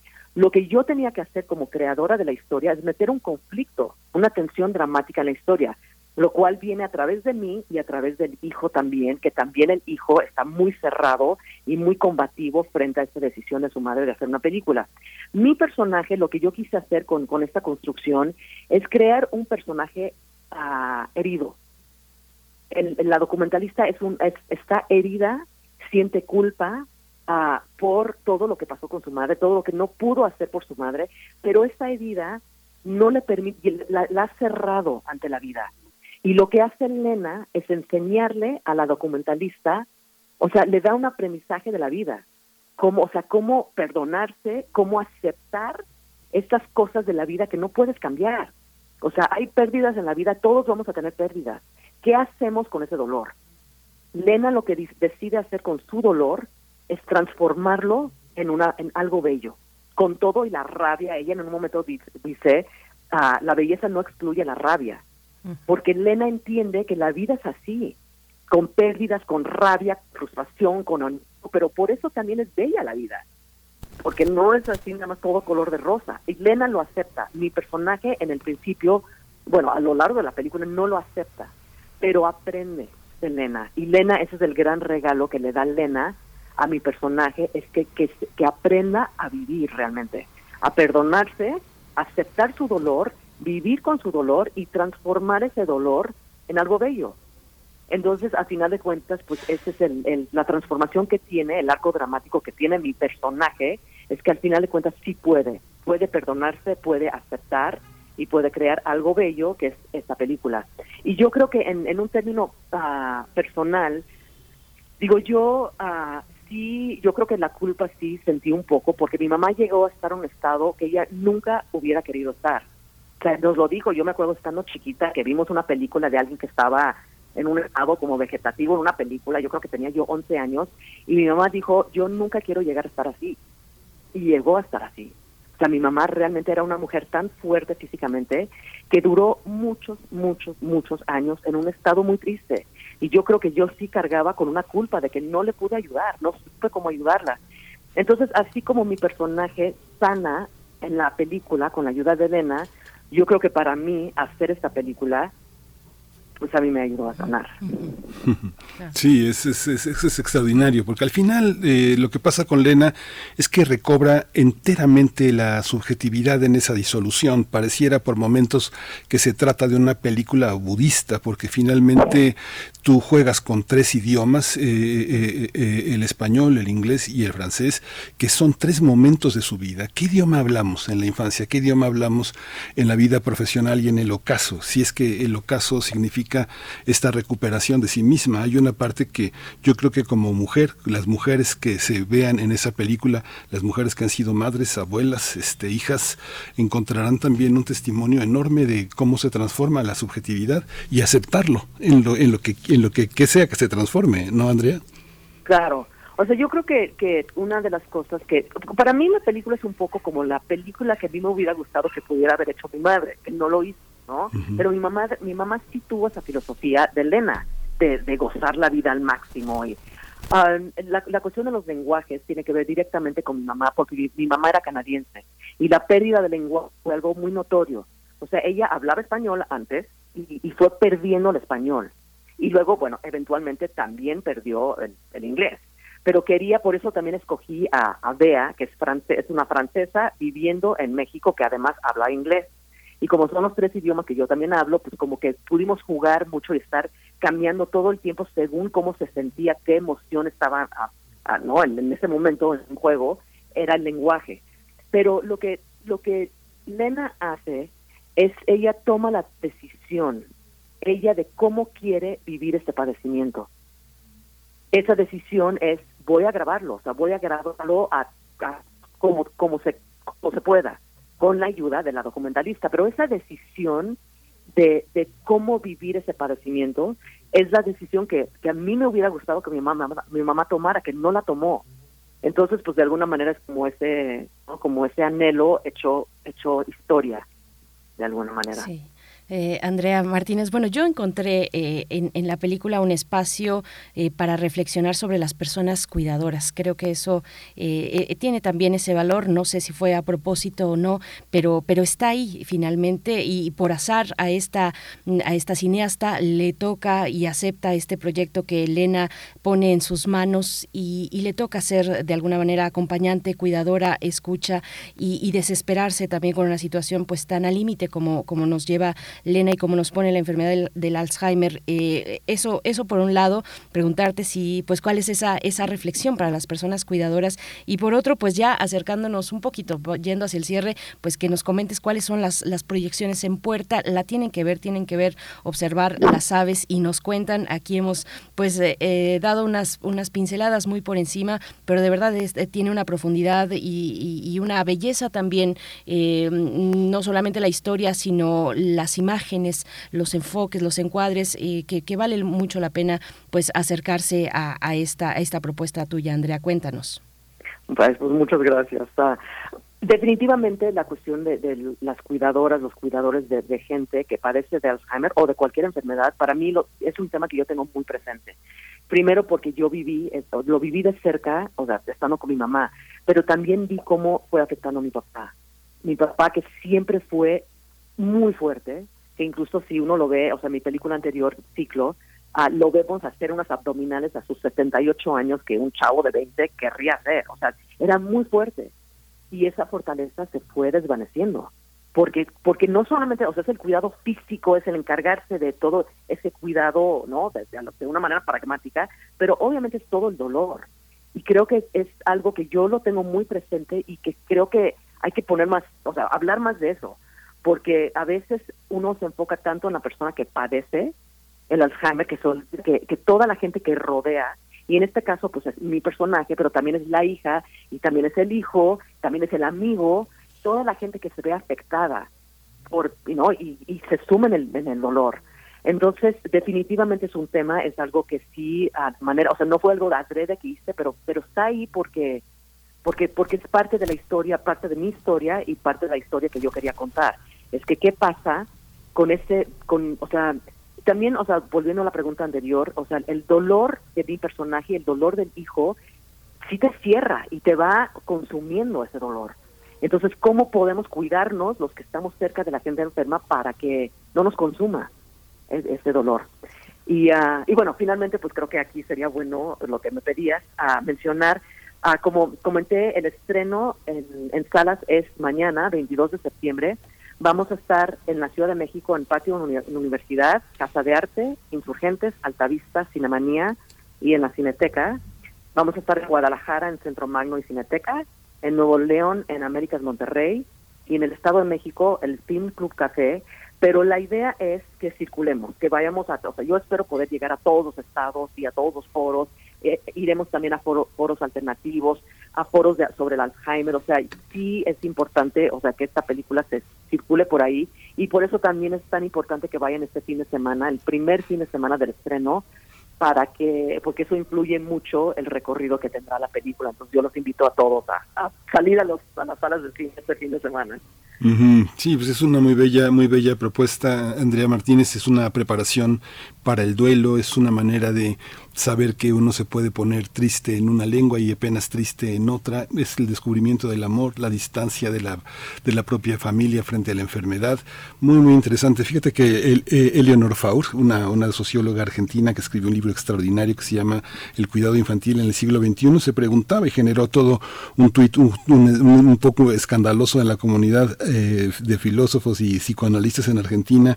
Decía, cada una de las personas amigas, amigos con los que hablé en la última semana está con problemas para solucionar el cuidado de su madre, demasiado grande y autónoma. Ahora ella organiza el seminario virtual Organización Social del Cuidado en Claxo, que va a ser en octubre, que va a ser justamente, es una manera de empatar todas estas formas de estar en contacto con una gran comunidad de espíritus que ahora pone tu película entre nosotros. Felicidades, Andrea Martínez, mucha suerte y bueno, la volveremos a ver, no una vez, sino varias, ¿no?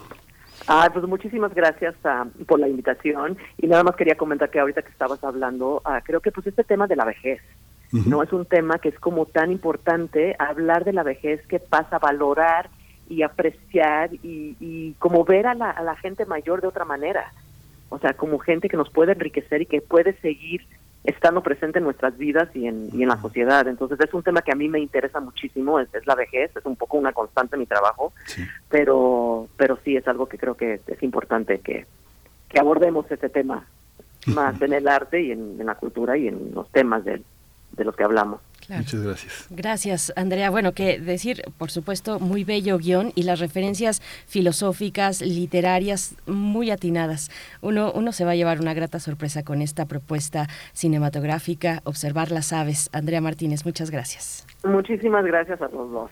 Hasta pronto. Nos vamos a ir con Hasta música. luego.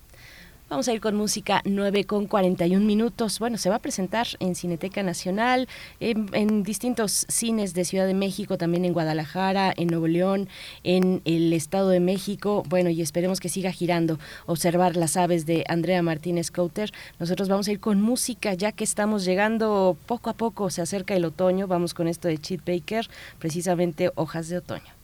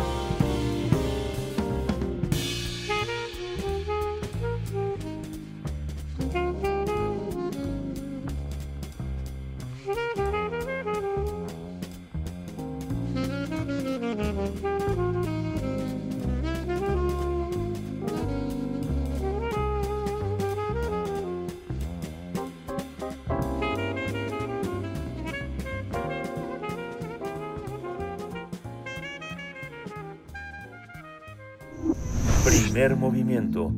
Hacemos comunidad con tus postales sonoras. Envíalas a primermovimientounam.gmail.com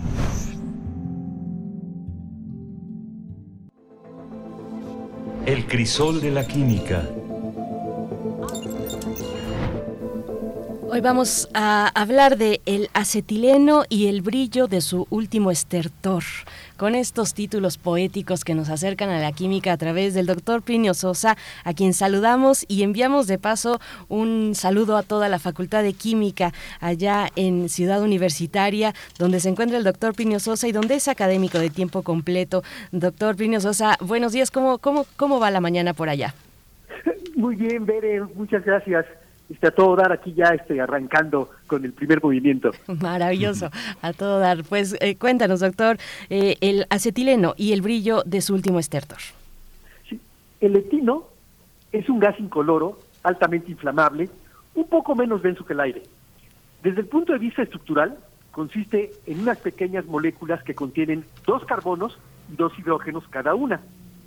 Dado que en sus moléculas solo hay carbono e hidrógeno, se trata de un hidrocarburo, con fórmula C2H2. Su verdadero nombre es etino, acetileno es su apodo. Las únicas sustancias elementales que consisten en átomos aislados en las condiciones imperantes en la superficie terrestre son los gases nobles. El hecho de tener completamente ocupada su última capa electrónica les confiere una estabilidad extraordinaria. Esto no es así para todos los demás elementos. Una manera para adquirir una configuración de capa llena similar a la de los gases nobles es compartiendo electrones. El resultado de compartir un par de electrones es lo que nosotros, los químicos, llamamos un enlace covalente. Por eso, por cada electrón que falte para parecerse a un gas noble, se requiere la formación de un enlace. Por ejemplo, al cloro le hace falta un solo electrón para parecerse al argón.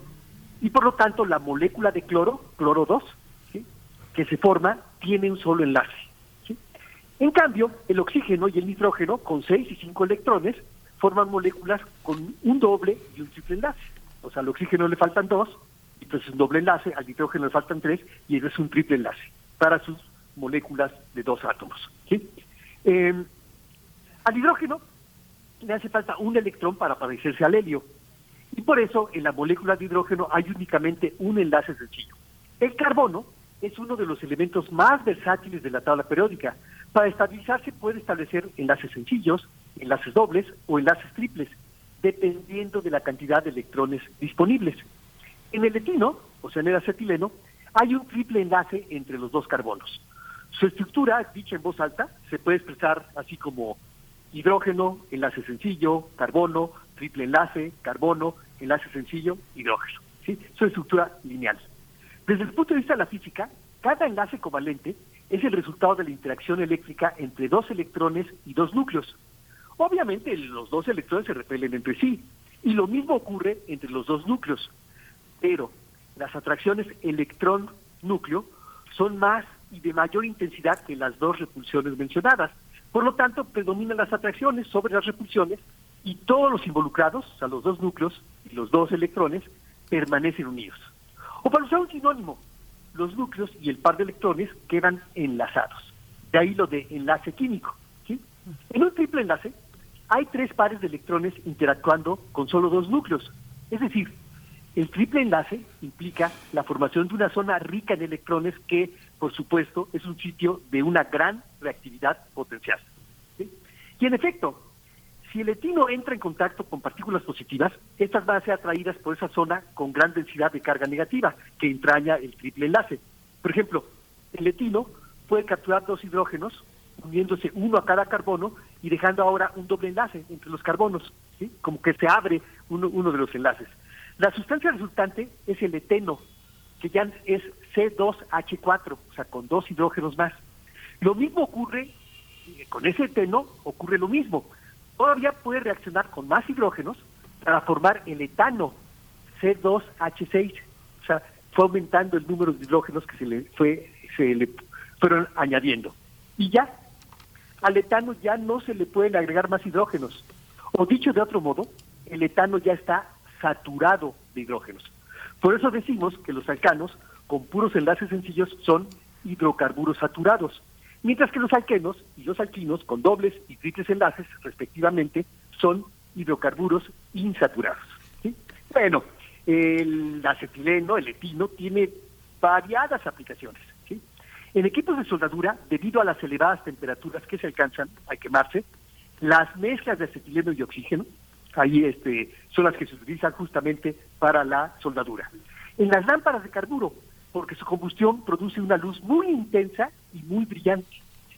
Como materia prima se utiliza para la síntesis de una enorme variedad de productos, disolventes, fibras, acrílicos, pinturas, plásticos, polímeros, resinas, vidrios, etcétera. Es una gran materia prima para muchas sustancias orgánicas que se pueden obtener. Y bueno, una reflexión final. El etino, así como es de chiquito, tiene todavía lugar para adicionar más átomos. Y esa característica, entre otras, es la que lo hace que sus últimos instantes sean un último destello de brillo y fulgor.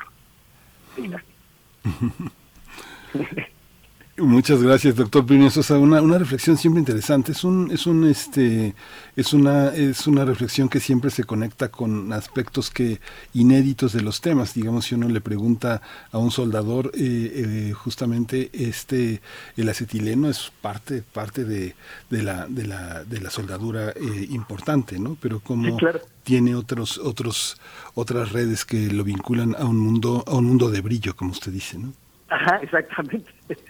Pues llega el oxígeno por un lado, ¿no? Por una manguera, el acetileno por la otra, y la mezcla oxígeno-acetileno da una temperatura altísima. Entonces, para soldar cosas que requieren un fuego de alta temperatura, ahí está el, el acetileno. En el último estertor, doctor Plinio Sosa, pues muchas gracias. Pues sí, presente en nuestra vida en múltiples maneras. Eh, gracias por, por este acercamiento y pues te deseamos lo mejor en esta semana. Nos encontramos en ocho días. Nos encontramos en ocho días.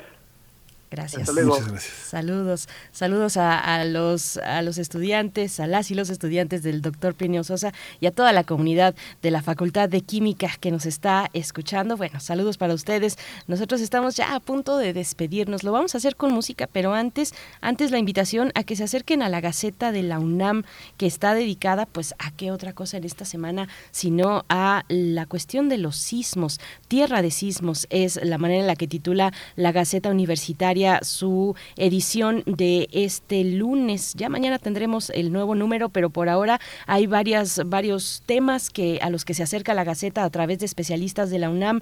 Eh, por ejemplo, el de la inexistente manera, bueno, dice así, inexistente alguna herramienta que permita pronosticar los sismos. No es cierto que haya más sismos en septiembre, es solo un mito, así lo señaló Arturo Iglesias, eh, jefe del Servicio Sismológico Nacional que está en nuestra querida universidad, pues sí, eh, y, así una, digamos, es una pasarela de distintos científicos, investigadores, eh, desde el Instituto de Geofísica, por ejemplo, que nos van dando cuenta y explicación hasta donde la ciencia nos da, nos da a entender y, ha llegado, pues, del comportamiento de los sismos en una, en una zona como esta, como en la que vivimos, de alta sismicidad. Así es que ahí van a encontrar mitos sobre la sismicidad ética social al construir también es otro de los temas que propone la Gaceta, avances en la ingeniería, gestión de riesgos y protección civil, la prevención debe ser prioridad también, la prevención como un tema importante, fundamental,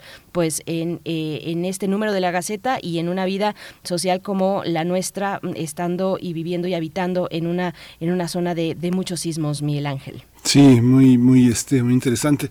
Y también para, para hoy hay una, hay una opción escénica también. Rodrigo Castillo Filomarino, un músico, eh, un autor, un hombre muy cercano a la danza. Ahora que hablamos de la danza en la pantalla, hay una, hay una importante eh, obra que se presenta todos los miércoles a las nueve de la noche en el Teatro Varsovia. Se llama Eco, es completamente de la autoría de, de, de, de Rodrigo Castillo Filomarino y está con este gran director y también gran actor y dramaturgo que es José Alberto Gallardo con Yancy Méndez. Un, una obra eh, interesantísima, vale muchísimo la pena acercarse. Vamos a hablar de algunas otras obras de Rodrigo Castillo porque está, está verdaderamente desatado con una producción muy interesante en este, en este sentido. Así que bueno, los miércoles nada más a las nueve de la noche y hoy es miércoles, así que no, no se lo pierda. Hoy es miércoles y bueno, algo que no comentamos hace un momento que estábamos en la mesa del día con esta eh, película Observar las aves, una película que aborda el tema del Alzheimer, es que precisamente el día de hoy, 21 de septiembre, es el Día Mundial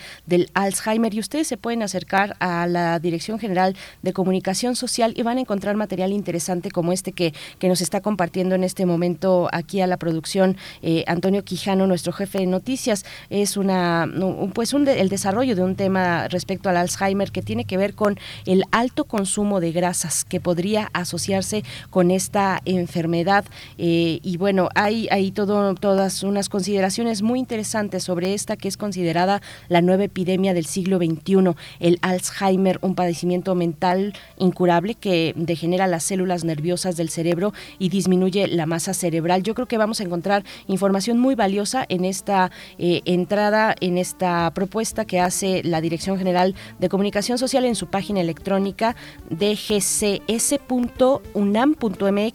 Alto consumo de grasas podría asociarse con Alzheimer, es el título de esta entrada. Así es que bueno, con eso para despedirnos en esta mañana, el Día Mundial del Alzheimer, eh, miércoles 21 de septiembre, ya estamos escuchando de fondo a Chick Corea y Electric Band a cargo de Got a Match. Con esto nos despedimos, Miguel Ángel. Con esto nos despedimos. Esto fue Primer Movimiento. El mundo desde la universidad.